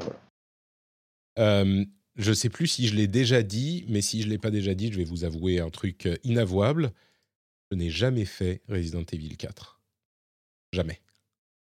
Ni l'original, ah, ni hein. le remake. euh, du coup, ça, te, ça, te dit pas? Euh, Pourquoi? Parce que ça, ça t'intéresse pas, ça te branche pas, t'es pas attiré? En fait, en fait j'avais été particulièrement blessé par Resident Evil 2 euh, qui, que j'avais trouvé très très con à l'époque. À l'époque, hein, c'était, je, parle de début 2000, ou quand mmh. c'était même avant ça encore. Non, même avant, 97, 98. Et, et, du coup, j'ai décroché de la. J'en ai fait quelques-uns, j'ai fait Code Veronica, j'ai fait, j'en ai fait quelques-uns, mais, euh, mais j'ai pas fait le 4. Et maintenant, oui, j'ai hyper envie, euh, avec tout le monde qui vante les, les qualités et les mérites du 4. Après, c'est une question de temps. une question de temps. Donc, euh... Joue à Midnight Sin plutôt, Patrick. Hein. ça va te prendre une heure et demie, tu vas être content. Et... À, quel jeu? Hmm. à, Midnight, Joue à Midnight Sin. Mais mon, ah petit jeu, mon petit jeu en pixel art euh, ouais, non, mais que tu détestes là. Ah bah, au, moins, au moins, tu le finis en, 15, et 15 minutes. Pour le premier épisode, c'est 15 minutes. 15 hein. minutes. Franchement. Euh, je, vais, je vais y réfléchir.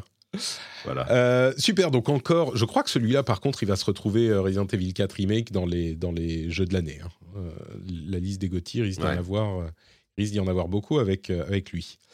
Euh, mais du coup, bah, j'ai pas eu le temps de jouer à tout ça. Mais par contre, j'ai eu le temps de jouer à The Mage Seeker, euh, qui vient de sortir. Il est sorti hier, je crois. Est-ce que vous savez ce que c'est que The Mage Seeker? Moi, pas du tout. C'est un. Alors, j'ai juste vu le truc hier sortir. C'est un truc dans l'univers de LoL fait par le studio qui a fait. bah voilà, je, tu, au moins j'allais le dire, je suis un trou de mémoire. Tu peux le, Patrick. Le, studio qui a fait euh, Moonlighter. Voilà. Voilà, Moonlighter. Voilà, c'est tout ce que je sais du jeu. Eh ben écoute, euh, tu as tout à fait raison. Ils font très très peu de bruit autour du jeu. Et moi, la seule raison pour laquelle je m'y suis intéressé, c'est parce que, alors je suis même pas un joueur de League of Legends euh, PC, je suis un joueur de League of Legends mobile, donc Wild Rift, uniquement parce que j'ai beaucoup aimé Arkane il y a quoi, deux ans maintenant, un an, deux ans, et, du coup, c'est comme ça que je m'y suis intéressé. Et donc, en, étant donné que le jeu est plutôt euh, attrayant visuellement, et JK, on va se retrouver, c'est quand même des gros pixels là, on est d'accord? Sur. Euh, euh ouais, je, attends, je, sais quoi, j'ai même pas, j'ai même pas à quoi ça ressemblait. Je suis, je, je ah bah c'est, c'est, Alors déjà, si tu dis que c'est des gros pixels, oui, là, je vais lever un sourcil, c'est sûr. Mais c'est un jeu d'action, hein, c'est pas du point and click, c'est genre faut, faut manier du joystick là. D'accord, très bien. Moi, c'est vrai que de base, dès que je vois un truc inspiré League of Legends, c'est l'effet inverse. c'est pas pour moi, J'ai tendance, tendance à pas m'y intéresser parce que je connais pas du tout cet univers, ce lore, etc. Mais, euh, mais cela dit, j'aurais tort de pas, euh, j'aurais tort de bouder le truc. Quoi. Bah écoute, j'espère que je vais te donner envie parce que vraiment, le jeu est. Euh, j'y ai joué quelques heures, hein, j'ai pas du tout fini encore mais le jeu est vraiment bon. C'est-à-dire que euh, moi, j'avais déjà été attiré par le fait que c'est l'univers de League of Legends, et comme je le disais, bah, je m'y suis un petit peu intéressé depuis Arkane, même si je ne suis pas un gros joueur de, de League, uniquement sur, euh, sur euh, mobile. Très très bien Wild Rift toujours. Et, et, graphiquement, le jeu est assez beau. Alors moi, je connaissais pas Moonlighter, mais il m'a fait penser à Children of Morta, notamment, qui est un Diablo-like euh, vraiment très très bon de 2018, 2019, 2020, je sais plus, 2019 peut-être.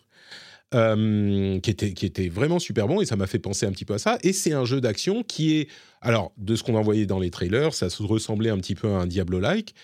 Et avec Children of Morta, je me suis dit, bon, bah, peut-être un roguelite, euh, comme on en a l'habitude, voilà, avec des pixels et euh, des, des, runs et des capacités qui vont augmenter, etc. bon, bah, pourquoi pas, je vais le tester. Et donc, je savais plus ou moins à quoi m'attendre. Euh, je me disais qu'on allait avoir un euh, jeu d'action un petit peu classique, bien foutu, agréable. Et en fait, euh, bah c'est tout ça, tout ce à quoi je m'attendais, mais en mieux. C'est, je suis jusqu'à maintenant, donc après quelques heures de jeu, régulièrement surpris par l'inventivité et la créativité du euh, développeur pour faire de ce jeu un truc. Alors peut-être qu'ils ont tout pompé de Moonlighter, ça a l'air d'être le, la formule des jeux Riot Forge, euh, mais qui est donc le, département euh, des, des jeux de la licence de jeu League of Legends fait par d'autres développeurs. Mais en tout cas, ça fonctionne méga bien sur The Mage Seeker. Alors, pour le contexte, on joue le rôle, même, même scénaristiquement, c'est intéressant. Euh, on joue le rôle de euh, Silas, qui est un ancien euh, chasseur de mages dans l'univers de League of Legends, dans le royaume de Damacia, qui est genre le royaume plein de, de, comment dire, de noblesse, et c'est un petit peu le royaume des paladins, sauf qu'ils ont rendu la magie illégale et ils chassent les mages, et il y a toute une couche de noirceur et de... Et de de pourriture euh, là-dessous. Et donc, nous, on est un, ancien chasseur de mages qui a été enfermé parce qu'on s'est rebellé. Et on sent bien que dans le jeu, tu es censé être un méchant, mais on explore du coup euh, les motivations, l'histoire, le développement du personnage de Silas, de Silas, et bah ça fonctionne. Alors c'est pas incroyable, mais rien que cet aspect, ça fonctionne. Et puis en plus de ça, on a euh, un gameplay qui est vraiment aux petits oignons, avec toute une partie action classique où on a bah, nos coups faibles, nos coups forts, euh, nos euh, trucs, de magie. Mais au centre de cette, ce kit de gameplay, on a évidemment le kit de Silas dans League of Legends, et donc on a un grappin qui nous permet de nous agripper aux ennemis pour nous rapprocher d'eux euh, très rapidement, donc c'est grappin classique, ou alors à certains éléments de l'environnement. Donc ça nous donne un déplacement hyper dynamique.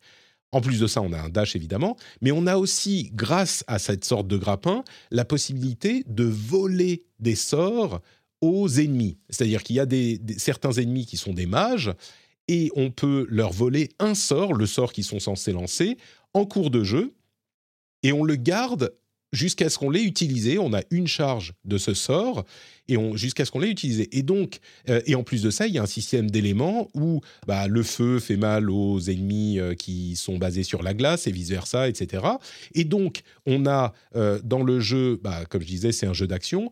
On se balade dans des décors et puis on arrive vraiment, c'est des systèmes d'arènes. Hein. On arrive dans une petite arène où il y a un certain nombre d'ennemis.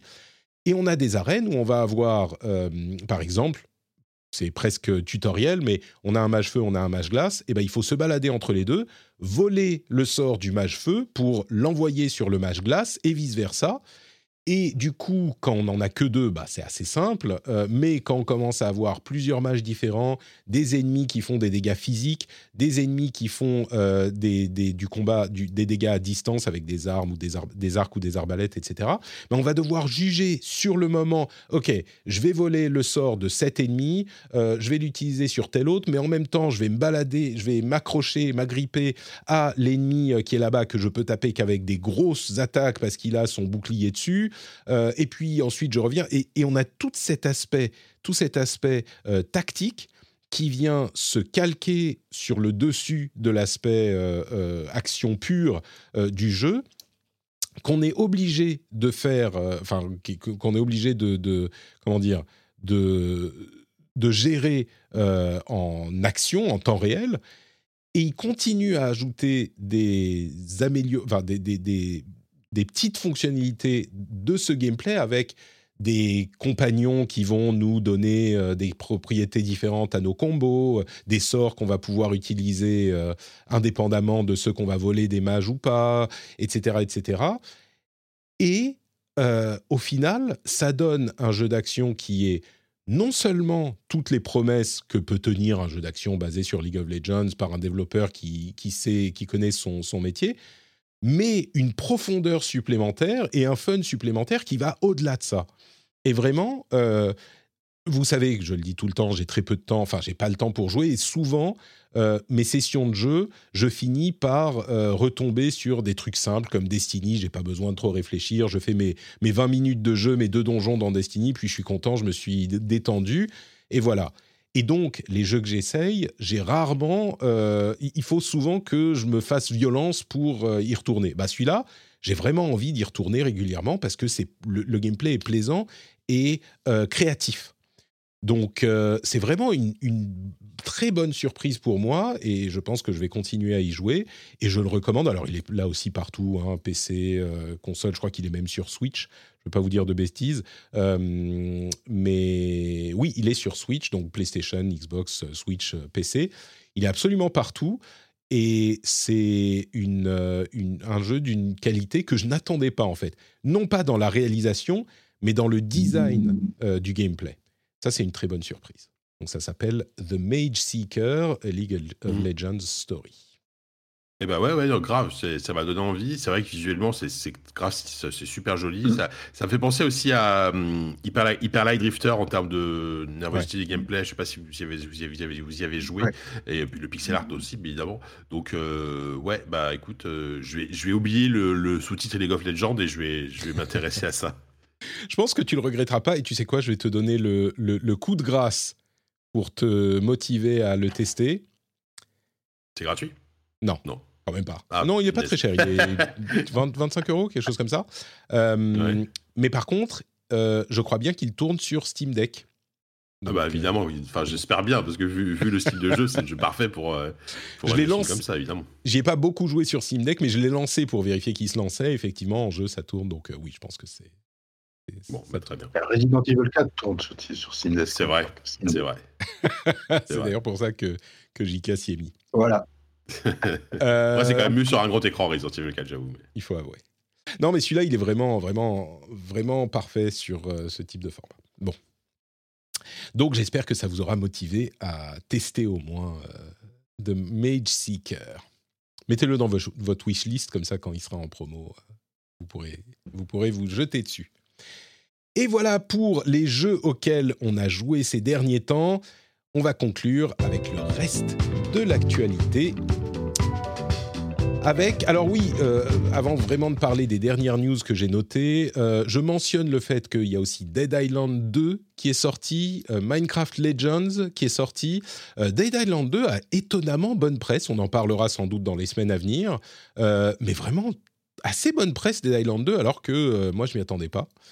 Euh, Minecraft Legends, je l'ai installé, je l'ai lancé et je j'ai pas la patience. ça a l'air bien, hein mais euh, ouais. J'avais vu une présentation à Gamescom et voilà, j'en étais ressorti un peu comme toi. Je dis, ok, bon, pourquoi pas, ça a l'air bien. Mais euh, bon, c'est vraiment très très secondaire, tu vois, tout en bas de ma liste. Mm. Euh, et euh, attends, tu parlais d'un jeu avant là. Oui, bah, Dead Island, franchement, mais j'ai envie d'y jouer. Moi, j'ai super envie d'y jouer parce que apparemment, c'est d'une violence absolument inouïe en termes d'effets gore et ils, ont, ils ont un moteur de démembrement et tout qui, qui a l'air assez rigolo, on va dire, dans, dans, son style. Et si on a envie de, de s'éclater à découper de manière très chirurgicale des zombies, bah écoute, pourquoi pas. Je crois que euh, c'est un petit peu ton style de jeu. Thomas Merer l'a testé pour Numérama et il a beaucoup aimé. Et, il précise effectivement que c'est absolument répugnant. il, a, d'ailleurs, il a une phrase géniale dans sa conclusion. Il dit euh, euh, comparer, comparer Dead Island à, deux à The Last of Us, c'est comme comparer du Red Bull et du champagne. Vrai, mais mais ça ne veut pas forcément dire que, que c'est horrible. voilà, mais il faut savoir où on met les pieds. Quoi. Alors, il le note 6 sur 10, mais voilà. C'est défouloir, quoi, on va dire. C'est un plaisir, c'est un plaisir, c'est d'être un plaisir coupable un peu, tu vois, typiquement ce genre de jeu, euh, ce, genre, ce, genre, de truc. Euh, il y a aussi beaucoup de gens qui ont accès à Ex-Defiant. Euh, Jean, je suis sûr que toi, tu sais absolument ce que c'est que Ex-Defiant, c'est tout à fait ton style de jeu. Pas du tout. Alors autant les deux derniers, les deux derniers, les deux précédents, je savais, mais ça, je ne sais pas du tout. Ex-Defiant, c'est c'est le FPS euh, genre euh, univers euh, cross cross univers de Ubisoft. Avec c'est un petit peu entre Call of Duty et, Overwatch tout ça. Avec des persos de tous les univers d'Ubisoft genre Far Cry ah, mhm. tu vois tous ces trucs là Rainbow Six j'imagine. voilà Rainbow Six Ghost Recon Watch Dogs enfin tout le monde de Division et, tout les lapins crétins ouais Exactement. Et, c'est marrant parce que j'entends autant de retours positifs que de retours négatifs. Il y a des gens qui disent ah ouais c'est super bien, ça fonctionne, tout ça, et des gens qui disent ouais enfin euh, un FPS de plus. Euh, il est en bêta en ce moment, il n'est pas en bêta ouverte, donc euh, on n'a pas des retours clairs. On a eu quelques previews, mais je sais pas. C'est clair que ça va être dur de se faire une place. Hein. alors je sais pas si je vais vous emmerder. Est-ce que vous voulez que je vous emmerde avec les problèmes de Xbox, de, de Xbox, de Hitbox dans le domaine des jeux de combat. Est-ce que ça vous intéresse, ça? C'est ton émission, Patrick, hein, donc euh, c'est toi qui décides. Moi, je, peux aller faire autre chose en attendant, il n'y a pas de problème. Jean, tu es passionné par les problèmes de manettes, de différents types de manettes dans les jeux de combat? Euh, tout à fait. Tout à fait, très bien. La m'intéresse beaucoup. Les hitbox m'intéresse beaucoup. Alors, les hitbox, c'est quoi les hitbox? Je vais, euh, élargir un petit peu euh, votre culture, de la même manière que vous le faites vous avec vos jeux à pixels pourris là. Bah, les hitbox, c'est des manettes très spéciales pour les jeux de combat c'est des manettes qui n'ont pas de, euh, bah de manettes, justement. Les euh, boutons, euh, les, les, directions au bas, gauche, droite sont faites par des boutons. Et ça permet en fait de faire des choses dans les jeux de combat parce que quand on appuie sur, ça permet par exemple d'avoir deux directions cardinales opposées activées en même temps. C'est-à-dire qu'on peut, quand on a des boutons plutôt qu'une manette, appuyer sur gauche et droite en même temps ou sur haut et bas en même temps. Et ça pose beaucoup de problèmes parce que, euh, évidemment, les jeux n'étaient pas conçus à l'époque pour avoir euh, ce type de, de, dire d'input qui était possible. Et c'est un type de manette qui est très populaire depuis euh, quelques années parce que justement, ça permet de faire des choses comme charger un coup et parer en même temps, et puis l'activer instantanément en appuyant direct sur un bouton et le bouton de coup de pied ou coup de poing sans avoir à faire le mouvement de déplacer la manette. Ça peut être, euh, c'est tout con, hein, mais euh, ça peut faire perdre quelques millièmes de seconde, et donc ça, c'est beaucoup plus efficace, ça marche beaucoup plus. Alors évidemment, il y a des gros débats sur est-ce que c'est de la triche, est-ce que c'est pas de la triche, est-ce que machin. Et donc, euh, pour la sortie de Street Fighter 6, Capcom a décidé de mettre de l'ordre là-dedans et d'indiquer aux constructeurs quel type d'entrée il devait envoyer quand quelqu'un appuyait sur des directions cardinales opposées. Jusqu'à maintenant, les développeurs de ces manettes avaient une convention qui était que haut plus bas égale haut, et ça permettait euh, plein de choses différentes. Et désormais, euh, Capcom dit que quand on appuie sur haut plus bas, il faut que ça renvoie neutre plutôt que haut. Et ça veut dire que du coup, on ne peut plus laisser appuyer sur le bouton du bas et puis juste appuyer sur le bouton du haut, donc charger par exemple sur le bouton du bas et puis on appuie juste sur le bouton du haut en même temps sans rien toucher d'autre pour obtenir la direction haut. Mais par contre, ça provoque tout un tas d'autres problèmes. Et il y a tout un débat dans la communauté du euh, gaming euh, et du gaming des jeux de combat, parce que justement, euh, il y a plein de gens qui ont des manettes, mais en plus de ça, certains dénoncent une hypocrisie avec euh, cette décision parce que dans le cas de la PlayStation, eh ben vous vous souvenez qu'on a une manette qui a à la fois une croix directionnelle et un joystick. Et donc, quand je vous disais on ne peut pas faire droite et gauche en même temps, c'est vrai, sauf sur la DualSense ou la DualShock 4, parce qu'on peut aller sur la gauche et puis on peut euh, sur la croix directionnelle et sur la droite sur le joystick. Et donc là, ça renvoie gauche et droite en même temps. Sauf que ça, c'est accepté par Capcom. Enfin, ils ont euh, déterminé les règles de tout ça euh, en même temps que pour le hitbox, mais on peut continuer à le faire. Et le hitbox est beaucoup plus affecté parce que il y avait, il s'est codé en dur dans la hitbox. Et donc, pour changer cet aspect-là, eh ben, il faudrait euh, renvoyer une nouvelle manette, peut-être updater le firmware de la machine, mais c'est pas prévu pour, etc. Donc, Vous n'avez sans doute rien compris à tout ce que je raconte avec mes directions cardinales opposées, mais euh, ce qu'il faut retenir, c'est que c'est un problème dans lequel est plongé l'univers des jeux de combat depuis des années, et en fait, il est trop tard aujourd'hui pour changer ça sans, que ça ait des, conséquences négatives euh, pour toute la communauté. Et ce qu'il voudrait chez Capcom, c'est que la manette renvoie les euh, données, on va dire, neutres, sans les trafiquer. Et ça, ça pose d'autres problèmes aussi euh, pour d'autres types de mouvements que ceux pour lesquels ça posait des problèmes à la base. Donc en gros, il n'y a pas vraiment de solution, mais euh, c'est un, des trucs qui agite la communauté des jeux de combat ces derniers temps et j'ai trouvé ça marrant. Je mettrai dans la newsletter des Patriotes une euh, petite vidéo qui explique tout ça. Elle dure juste une demi-heure, hein. donc euh, ça vous résumera ça de manière très compacte. Vous voyez, si vous n'avez pas beaucoup de temps, c'est bon, vous aurez tout compris en une demi-heure. Bon, je vois que vous avez. On va faire ça dans la vraie vie. Non, non. par contre, si, si j'ai bien compris, ça veut dire qu'il risque d'avoir une différence de, de niveau entre ceux qui jouent sur une DualSense et ceux qui jouent avec euh, une manette euh, euh, une manette spécialisée ou c'est ah bah, en gros c'est une manette spécialisée, tu, tu, as pour certains éléments un avantage, oui, complètement. Ces manettes Xbox à bouton plutôt qu'à manette, tu as complètement un avantage. C'est indéniable. Indéniable. Après, il faut, faut s'habituer à manipuler le truc avec les boutons. Hein. C'est un type de Après, euh, différent. Enfin, je, ne sais pas, mais j'imagine que les, les, les, joueurs qui, les, les, joueurs qui jouent avec ce genre de manette, c'est évidemment une part infime du public. Euh, même s'il y a des spécialistes, je, suis d'accord, mais Street 6 a quand même des, des velléités d'être quand même assez grand public, être un jeu qui va bien se vendre, etc. Donc j'imagine que 98% des gens vont y jouer avec une DualSense ou une manette Xbox, tu vois. Complètement. Et, puis, c'est des trucs qui concernent. En fait, ça pose beaucoup de problèmes, surtout au niveau des tournois.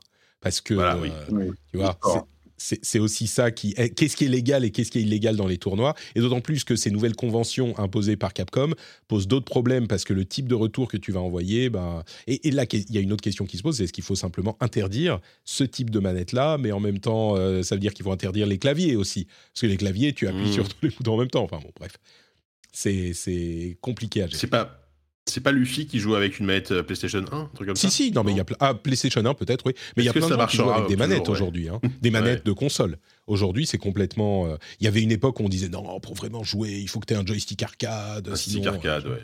Et, hmm. en fait, non, pas du tout. Il y a plein de gens qui sont très très bons avec les manettes aussi. Quoi. Même des, des, des gens qui, qui réussissent à bien jouer à des jeux avec des écrans tactiles, figure-toi. Incroyable. avec Kinect. Est-ce que vous avez vu la vidéo de Unrecord? Euh, Oui, tout à fait, je l'ai vu ce matin.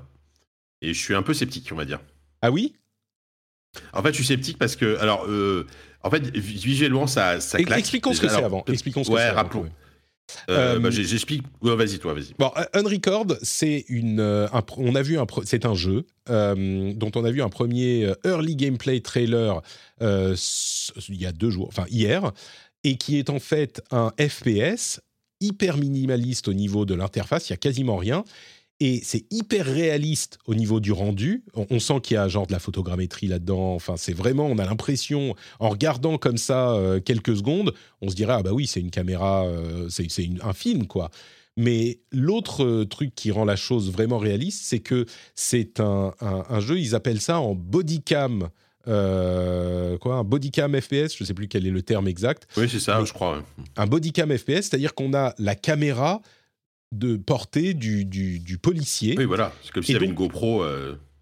C'est un petit peu l'équivalent d'une, euh, d'une du, du, de la shaky cam en troisième personne, mais en première personne. Alors il y a des gens qui vont dire ah, c'est bon, c'est super pénible d'avoir la shaky cam tout le temps à la Gears of War, mais là en fait, euh, ça rend vraiment encore plus réaliste parce qu'on a l'impression d'avoir, oui, la caméra portée du flic euh, qui fait son truc et il, rentre dans la vidéo dans une sorte de hangar. C'est hyper réaliste dans le décor et ce mouvement, le type de mouvement rend les choses encore plus euh, saisissantes, quoi. Parce qu'on n'est pas dans une vision figée d'un FPS classique où on bouge pas, ça tremble un petit peu tout le temps, il y a des mouvements décalés par rapport au mouvement de la personne, on voit les mains devant soi, c'est en fichaille un petit peu, enfin c'est très très impressionnant comme résultat. Et toi, tu en doutes du coup, euh, Jika bah, J'en doute dans le sens où euh, je ne doute pas forcément qu'on puisse arriver à un résultat pareil. Euh, enfin, je pense pas que ce soit un trailer bullshit hein, totalement, tu vois, mais juste que j'ai des vraies questions sur euh, la pertinence d'un gameplay en fait comme ça avec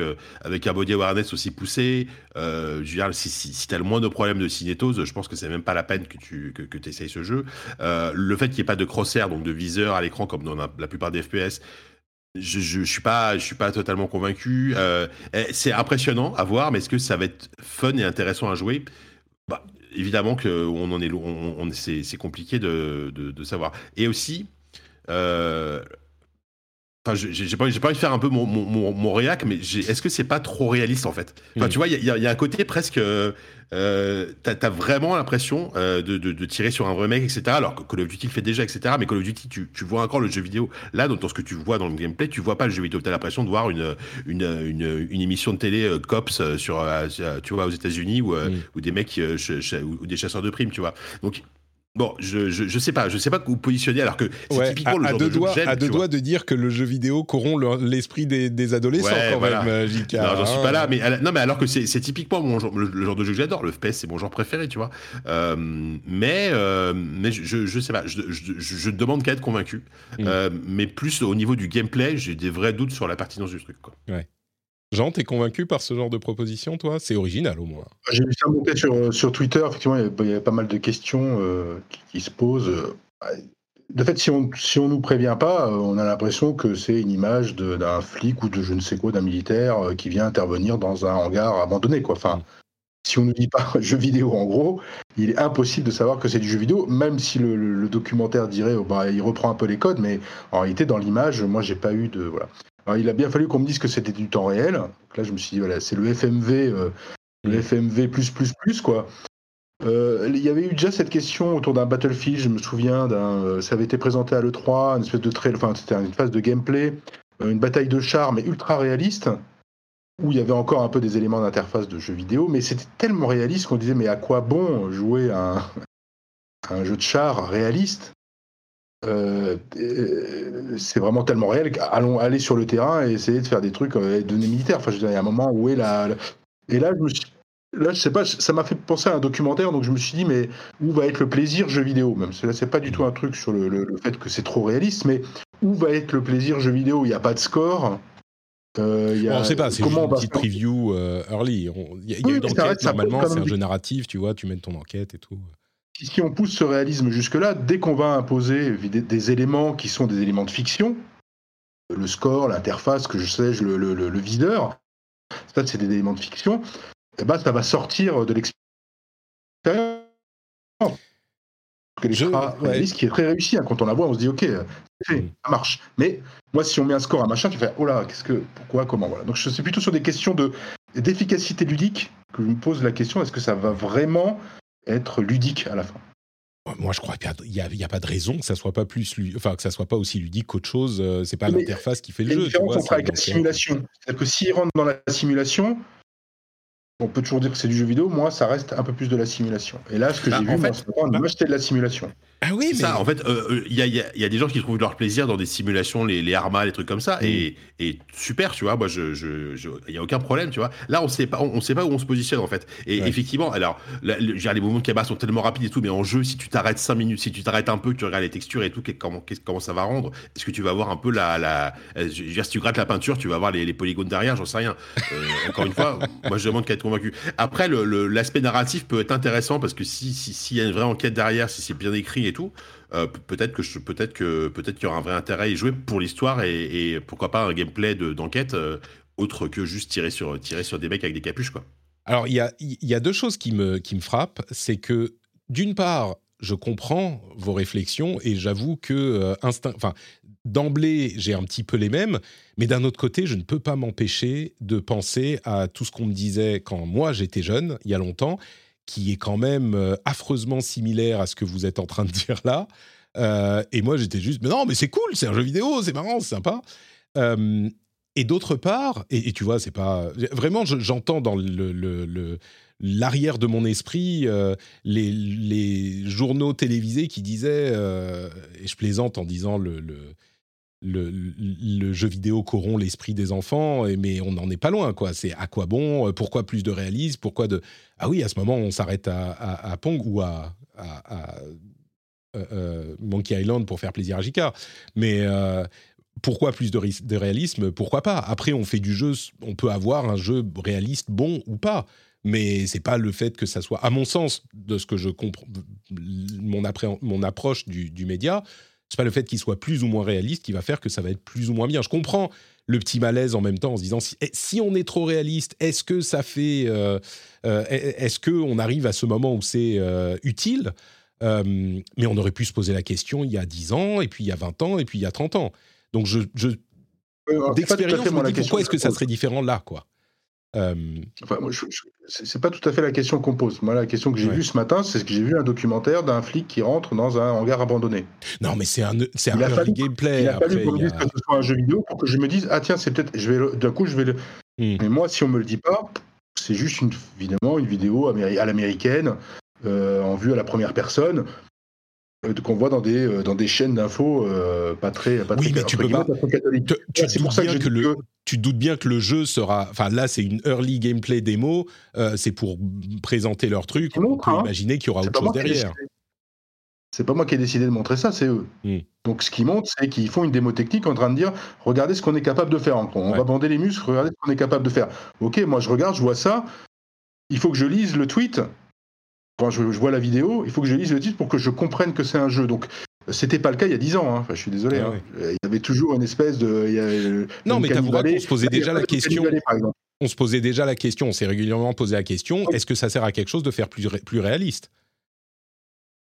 Ah mais moi je suis moi je suis pour hein. mais là pour le côté jeu vidéo ils nous l'ont pas trop trop montré donc c'est en ça que moi je dis mais moi j'aimerais bien voir le côté jeu vidéo et ils n'ont pas décidé de nous le montrer voilà donc c'est ça que je c'est là où j'attends le truc T'as pas tort, t'as pas tort.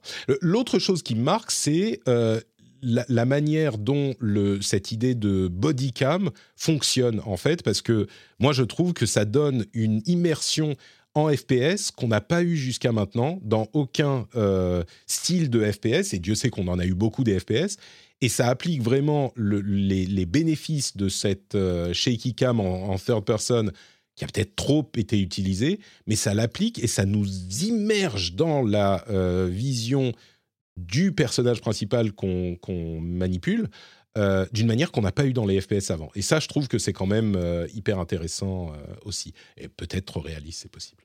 Bref, Unrecord, en même temps, pour vous donner raison, je ne serais pas surpris qu'à un moment on apprenne qu'en fait euh, c'est un jeu complètement vide et que ou même à la limite qu'il sorte pas ou que ça soit deux heures et que ça soit chiant ou tout à fait possible. Là, je je, je, je pouvais tout à fait l'imaginer.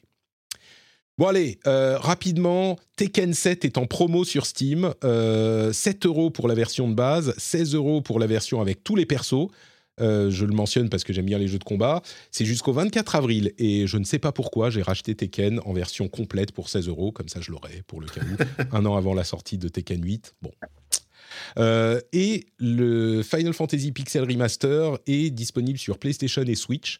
Et là aussi, j'ai été tenté. 75 euros le bundle quand même. Donc, euh, ça fait un, Peu, comment ça le, C'est 75 euros pour, pour combien de jeux? 6, les 6 premiers ah, Fantasy en pixel remaster. D'accord, j'ai cru que c'était euh, genre un jeu, deux jeux. Ok, les 6 ah premiers. Non, les 6 premiers. Ouais, bon, enfin bref, oui, on, est, on, va, on, va, pas partir sur un débat sur le prix, mais euh, bon, c'est des pixel remaster, je veux bien, mais quand même, quoi. Ça fait un peu cher. Faudra, faudra peut-être attendre qu'ils soient en promo. Mais j'ai hésité. Je me suis dit, ah, le 6, c'est quand même. Euh, enfin, le 3 en version US que j'avais fait en import, avec un adaptateur sur ma Super NES, c'était la scène de l'opéra, tout ça. Oui. Hmm. Bon. J'ai pas le temps. Euh, Niantic va faire un Pokémon Go sur Monster Hunter. Enfin, vous avez Monster Hunter Go, euh, machin. Il y en a eu tellement, je sais pas si celui-là pourra marcher plus que les autres. Ils sont tous plantés à part euh, Pokémon Go. Bon, on verra ce que ça donne. Pourquoi pas? Pourquoi pas? Moi, je joue pas beaucoup à Monster Hunter. Quoi d'autre, quoi d'autre? Hogwarts Legacy, eh ben, il avait pas le Quidditch, le Quidditch Quidditch, Quidditch, eh ben, il y a un jeu Quidditch qui va arriver euh, très bientôt, on ne sait pas quand, mais il y a un jeu Quidditch qui va arriver. Donc, euh, si ça vous manquait le Quidditch, je ne sais pas comment on va pouvoir en faire un, jeu euh, e-sport sérieux. Parce que je ne sais pas si vous connaissez les règles du Quidditch, c'est quand même très, très, très con. Hein, mais pourquoi pas, peut-être qu'ils vont réussir à, faire ça. Il y a déjà eu des jeux. Hein. Il y a déjà eu des jeux Quidditch spécifiquement? Oui, il y a déjà eu du Quidditch dans les jeux Harry Potter. Ah oui, d'accord. Oui, mais tu vois, en, parallèle, le jeu est con, c'est pas grave, ça fait plaisir. Un, jeu dédié Quidditch, je crois que c'est le premier, ouais. Hmm. Peut-être. Euh, il y a déjà eu un jeu Quidditch, hein, ça c'est quasiment sûr dans, dans, ma mémoire, mais euh, mais je trouve que oui, de toute façon, il fallait boucler la boucle. Il y a le stade dans le jeu. Enfin, c'est un peu hypocrite. On voit que ça. Le stade, il est là, juste à côté du château. On se dit bon, euh, non, mais le truc, il sert pas en fait. Il n'y a pas de match. Non, mais bon, il y a un moment, faites un match. Sinon. Euh, je me demande si WB Games a pas dit euh, non, mais faites pas de Quidditch, vous emmerdez pas. On a un autre studio qui est en train de bosser sur un jeu Quidditch uniquement. Ça sera plus facile. Euh, Horizon Forbidden West Burning Shores est sorti. Euh, enfin, il sort le 19. Oui, c'était hier. Euh, et c'est, je ne le savais pas, mais l'extension, c'est uniquement sur PlayStation 5. Elle n'est pas dispo sur PlayStation 4. Est-ce que ça veut dire qu'elle exploite à fond, enfin, les capacités de la PlayStation 5 Il semblerait. Bon, on vous laissera tester. Est-ce que vous avez vu le trailer de Stray Gods? Non, j'ai raté ça. Stray Gods, c'est un jeu en style comics des années, euh, des années peut-être 80, 70, entre 70 et 80. Et euh, c'est un jeu où on joue euh, dans un univers de, dieux modernes, enfin dans l'univers moderne, mais il y a des dieux de l'Olympe qui vivent encore aujourd'hui. Et c'est accessoirement une comédie musicale. C'est-à-dire que les personnages chantent, il faut chanter soi-même, pas dans le, enfin, dans le jeu, notre personnage chante, etc. Et c'est genre, je crois que c'est la première fois que je vois un jeu comédie musicale. C'est vraiment écrit avec des chansons, de la musique et tout, etc. Je suis pas spécialement fan des comédies musicales, mais ça m'a intrigué ce truc. Ça s'appelle ah, Stray Gods. Et euh, hein. je vois qu'il y a aussi, je vois qu'il y a aussi Wintory à la, à la, à la composition musicale. Donc c'est, mhm. il a bossé sur Assassin's Creed, je crois, aussi Wintory notamment. Il est très connu. Euh, c'est, pas. Alors attends. Est-ce que je peux vous faire venu, quoi. écouter un petit peu de ce que c'est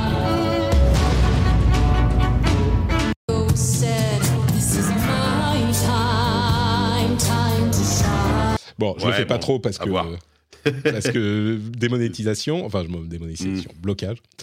Euh, il y a un autre jeu, euh, un Call of Duty-like de EA qui s'appelle Immortals of Aveum et euh, qui est une sorte de Call of Duty, mais avec, avec dans un univers de magie. Et enfin, c'est un univers médiéval fantastique complètement, et c'est plutôt de la magie. Et le résultat, c'est un jeu type Call of Duty en solo, que d'après ce que j'ai compris, Franchement, on m'aurait dit ça comme ça, j'aurais dit non, non, ça va, c'est bon, on en a déjà. En voyant le trailer, je me suis dit pourquoi pas? Pourquoi pas? Ouais, bah pareil, c'est pourquoi pas. Euh, c'est vrai qu'on a, enfin, c'est quand même rare les, les FPS euh, qui, euh, qui misent sur la fantasy, la magie. Il y en a eu dans les années 90-2000 avec Heretic Exen et compagnie, mais mm. aujourd'hui, il y en a quasiment plus en fait.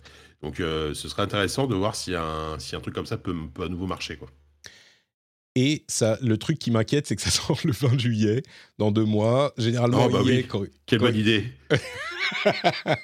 Non, mais surtout, EA, ils mettent à fond, tu, mets, tu vois, ils mettent le paquet sur le marketing. Là, c'est quoi? C'est la première fois ou deuxième fois dont on entend parler, donc euh, bon, on verra. Euh, tac, tac, tac, Gollum qui fait payer le doublage en langue elfique, ça a fait, euh, ça comment dire, choqué tout le monde. Moi, je dis bon, s'en fout. Suicide Squad, Kill the Justice League, est décalé officiellement à 2024. Bon, j'espère qu'ils pourront effectivement bosser bah dessus. Très bien. Pas plus mal. Hein. Bah, le problème, c'est que même en 2024. Non, Jean, Jean est dépité, j'ai l'impression. On entend la sirène des pompiers quand même. Hein, pas dans la vraie vie, hein, j'entends autour du jeu, malheureusement. Quoi. Enfin, Patrick, t'es le seul à attendre ce jeu. Il faut, faut, que tu, faut que tu te rendes compte, il faut que tu te rendes à l'évidence. Écoute, j'aime rester optimiste. Euh, je dois avouer que je, me fais violence pour rester optimiste sur le jeu, pour, non pas pour rester optimiste, pour garder une porte ouverte de possibles euh, intérêts de, ce truc. Le problème, c'est que ils l'auront décalé de quoi? 10 mois, 8 mois? Tu peux pas fondamentalement changer la nature d'un jeu euh, en 8 mois. Et ce qui posait problème aux gens avec les trailers, c'était la nature même du jeu. Donc, bon. Mm. Et puis Après, enfin, m'ennuie, c'est Peut ouais, peut-être, mais le gameplay, on l'a même pas vraiment vu. Donc, euh, ce que ça peut vouloir dire, c'est qu'ils ont revu leur jeu, ils se sont dit, bon, il n'est pas prêt. Donc, peut-être qu'ils peuvent le peaufiner, mais ils vont pas le, changer. Peut-être que le gameplay sera plus fun. Je sais pas si ça va. Mais, mais en même temps. Dans les, mouvements, Mm. Dans les mouvements, dans, les, dans, l'aspect un peu punchy, euh, euh, dans le fait comment on tire, comment ça renvoie des, des sensations. Ça, mm. en plusieurs mois, on peut travailler cette question parce qu'on a besoin de ce temps-là pour avoir une espèce de, de, entre guillemets, un retour de force. Là, effectivement, dans le trailer, au-delà du côté euh, game as service, hein, qui effectivement a, un acclimatisé plus d'un, il n'y avait pas tellement d'impact par rapport à d'autres. Même si tu, tu vois, il n'y avait pas de sensation d'impact. Je pense qu'ils peuvent gagner en, euh, surtout ce studio-là, ça peut gagner en impact euh, en 8 mois. Quoi. Merci de, de, de, de, donner un peu d'espoir à mon petit cœur brisé. Et enfin, euh, Squeezie, Gotaga et Brooks, que je ne connaissais pas Brooks, ont annoncé un projet d'équipe d'e-sport dans une vidéo un petit peu, enfin très très produite. c'est les Gentlemates, et donc ils ont leur équipe d'e-sport aujourd'hui. Est-ce que, alors, je suis sûr que ça fait rire beaucoup de gens. Il euh, n'y a pas vraiment de raison, je trouve, que ça fasse rire, parce que c'est par ce genre de choses que ça peut amener un public euh, important à ce genre de discipline qui souffre malheureusement du, du manque de visibilité. Euh, alors, je pense qu'il commence sur Valorant, non? Genre Valorant ou, ou CSGO. moi, je suis, je pense que c'est plutôt positif l'arrivée des Gentlemates, même si peut-être que beaucoup regardent ça avec, euh, comment dire, circonspection. Comme vous.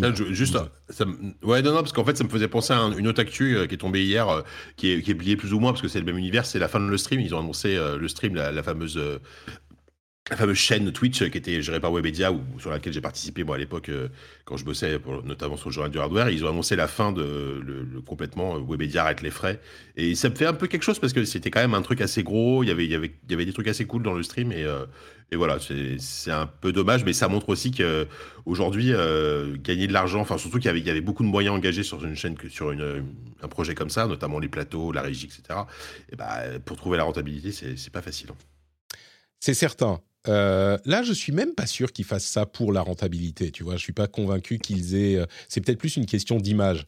Euh, je suis pas convaincu qu'ils pensent que ça devienne une entreprise euh, qui, gagne de l'argent. Encore que, s'ils commencent à gagner un petit peu des tournois et qu'il y a tout le public de Squeezie et Gotaga qui se met à défendre l'équipe de Squeezie et Gotaga, et, Brock, je suis désolé, lui, je le connais pas, bah, tu peux te mettre à vendre du merch, tu, tu peux essayer un petit peu de monétiser le truc. Peut-être, possiblement.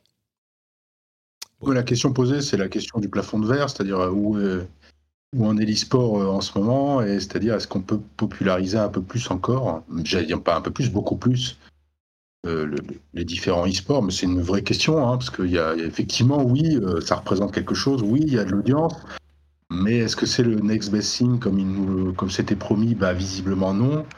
en tout cas pas pour le moment et il y, a un problème de popularisation quoi. effectivement, Squeezie, plus Squeezie parce que Gotaga lui, il est déjà, il est déjà bien dedans. Euh, c'est déjà de l'e-sport. Squeezie, effectivement, ça peut être une masse importante de, gens qui vont dire ah bah tiens, je vais regarder Valorant, je vais regarder un tournoi, qu'est-ce que c'est, mm. comment ça fonctionne, etc. Euh, mais il y a, y a, y a je trouve qu'il y a un vrai souci qui, se pose, hein, c'est le, d'accrocher encore plus de gens plus vite pour le pour le bah e-sport. Or là, on a l'impression que si ce n'est ça stagne ça a du mal à, ça a du mal à embrayer sur une autre vitesse. Quoi. Je crois que ça peut donner quelque chose parce que ça personnalise en fait euh, la, la, la fanitude des équipes. C'est beaucoup de gens qui sont pas très connus, à moins que tu sois dans le, dans le truc, il n'y a pas de personnalité. Enfin, je sais pas, comme, euh, comme euh, Messi ou Mbappé ou ce genre de choses. Il n'y a pas de personnalité qui ressortent au-delà de leur univers même. C'est avant tout des, des, des, sportifs. Et là, en amenant Squeezie dans le truc, tu peux dire ah bah je vais regarder l'équipe de Squeezie et, voir comment ils font. Et lui, il va commenter, il va streamer les, les, les matchs de son équipe. Peut-être, peut-être. Ouais, non, non, mais ça peut. Et puis, et puis c'est, chouette de, Ouais, je pense que ça, ça peut amener. Euh, et, c'est bien qu'il soit dans cet univers. Et puis Squeezie, c'est peut-être une manière de rendre au jeu vidéo ce que, ce que le jeu vidéo lui a aussi donné. Enfin, il, il, est très talentueux, ce garçon. Hein, j'ai, pas, j'ai aucun problème avec ça. Mais du coup, il était beaucoup streamer de jeu. Maintenant, il, il est bien au-delà de cette sphère euh, gaming. Et c'est peut-être une manière aussi d'avoir un pied, de garder un pied dans cet univers, entre guillemets, jeu vidéo. Donc ça, c'est plutôt sympa aussi. Eh bien, écoutez, messieurs, un grand merci à vous deux d'avoir été présents avec moi pendant cette longue émission. Euh, je crois qu'on arrive au terme de notre, de notre discussion, de nos discussions. Donc, euh, je vais prendre un petit moment, évidemment, pour euh, non seulement vous remercier, mais aussi vous donner l'opportunité de nous dire où on peut vous retrouver sur Internet. On va commencer avec Jika qui risque de nous parler de touches de clavier. Ah oui, c'est vrai, j'ai mis euh, une seconde à comprendre de quoi tu parlais, mais oui, pareil. j'aime te euh, surprendre. oui, c'est vrai. Ça, tu vois, ça, garde la fraîcheur dans les relations. C'est ça, euh, c'est comme ça qu'on entretient un couple, il faut arriver à se surprendre de temps en temps. Euh, ouais, donc, bah oui, vous connaissez, peut-être vous connaissez comme ça, connaître la rengaine, hein, ZQSD, le podcast de tous les mois. le prochain numéro ne doit pas tarder à arriver, parce qu'on l'a enregistré hier, voilà, et petite info, on en parlait tout à l'heure, mais on a reçu en invité Coralie Florent Morin, donc les, les créateurs et, enfin, réalisateurs et co-scénaristes de The Wreck. Euh, super discussion, euh, vraiment, enfin, ça a été vraiment très très chouette. Surtout, ça fait très longtemps qu'on n'avait pas eu d'invité euh, dans ZQSD, donc ça nous a fait bien plaisir. Donc voilà, ça va arriver dans dans, allez, d'ici la fin du mois, on va dire, pour avoir une, fourchette large. Le, temps de, le, temps de, faire un peu de montage. Quoi. Ça, vous laisse le temps de vous abonner au podcast, du coup. C'est parfait. Voilà, et de, voilà, exactement, de vous abonner au podcast. Sur Patreon aussi, je sais que je le dis jamais, mais on a un Patreon, Patreon ZQSD, vous pouvez, vous pouvez nous soutenir également. Parfait. Jean, où te retrouve-t-on? Sur Internet ou ailleurs principalement sur Twitter, Jean Z, euh, on peut discuter, etc., échanger, et bientôt, euh, voilà, bientôt en librairie. Je ne peux pas dire grand-chose, mais comme je ne fais quasiment que écrire, euh, je, voilà, ma vie est faite d'écriture et de jeux. Donc euh, bientôt en librairie pour euh, et notamment au rayon bande dessinée. Donc, je peux pas dire grand chose ah de plus, mais euh, d'accord. Ça va être très sympa normalement. En librairie au rayon bande dessinée, parfait. On mettra évidemment le lien vers les comptes Twitter de nos deux invités dans les notes de l'émission. Vous retrouverez aussi dans les notes de l'émission tous les liens vers ce que je fais. Le Patreon, évidemment, JK en parlait, patreon.com slash rdvjeux mais aussi le Discord où on se retrouve pour discuter de plein de trucs cool et le Twitch, twitch.tv slash notepatrick, où je serai en train de streamer ce week-end du 21 au 23 avril euh, pour Battle for, pour essayer de lever des sous pour des associations qui en valent bien la peine. Euh, peut-être essayer de faire quelques pompes malgré mes blessures multiples et de survivre à euh, la présence de mes enfants. Peut-être qu'il y aura des irruptions euh, inattendues dans les streams. Donc il y a le programme, il y a tout sur Twitter et sur notepatrick.com, enfin plutôt sur twitch.tv slash notepatrick, auquel vous pouvez arriver depuis notepatrick.com. Donc soyez présents et je compte sur vous. Je vous fais de grosses bises et on se retrouve dans une petite semaine pour un nouvel épisode. Et je dirai à ce moment comment ça s'est passé dans Battle for et vous saurez si vous avez été présent, vous ferez partie des gens qui savaient et qui étaient là. Si vous n'avez pas été présent, bah vous serez juste triste. Donc euh, venez, ça sera plus simple. Allez, à dans une semaine. Ciao à tous.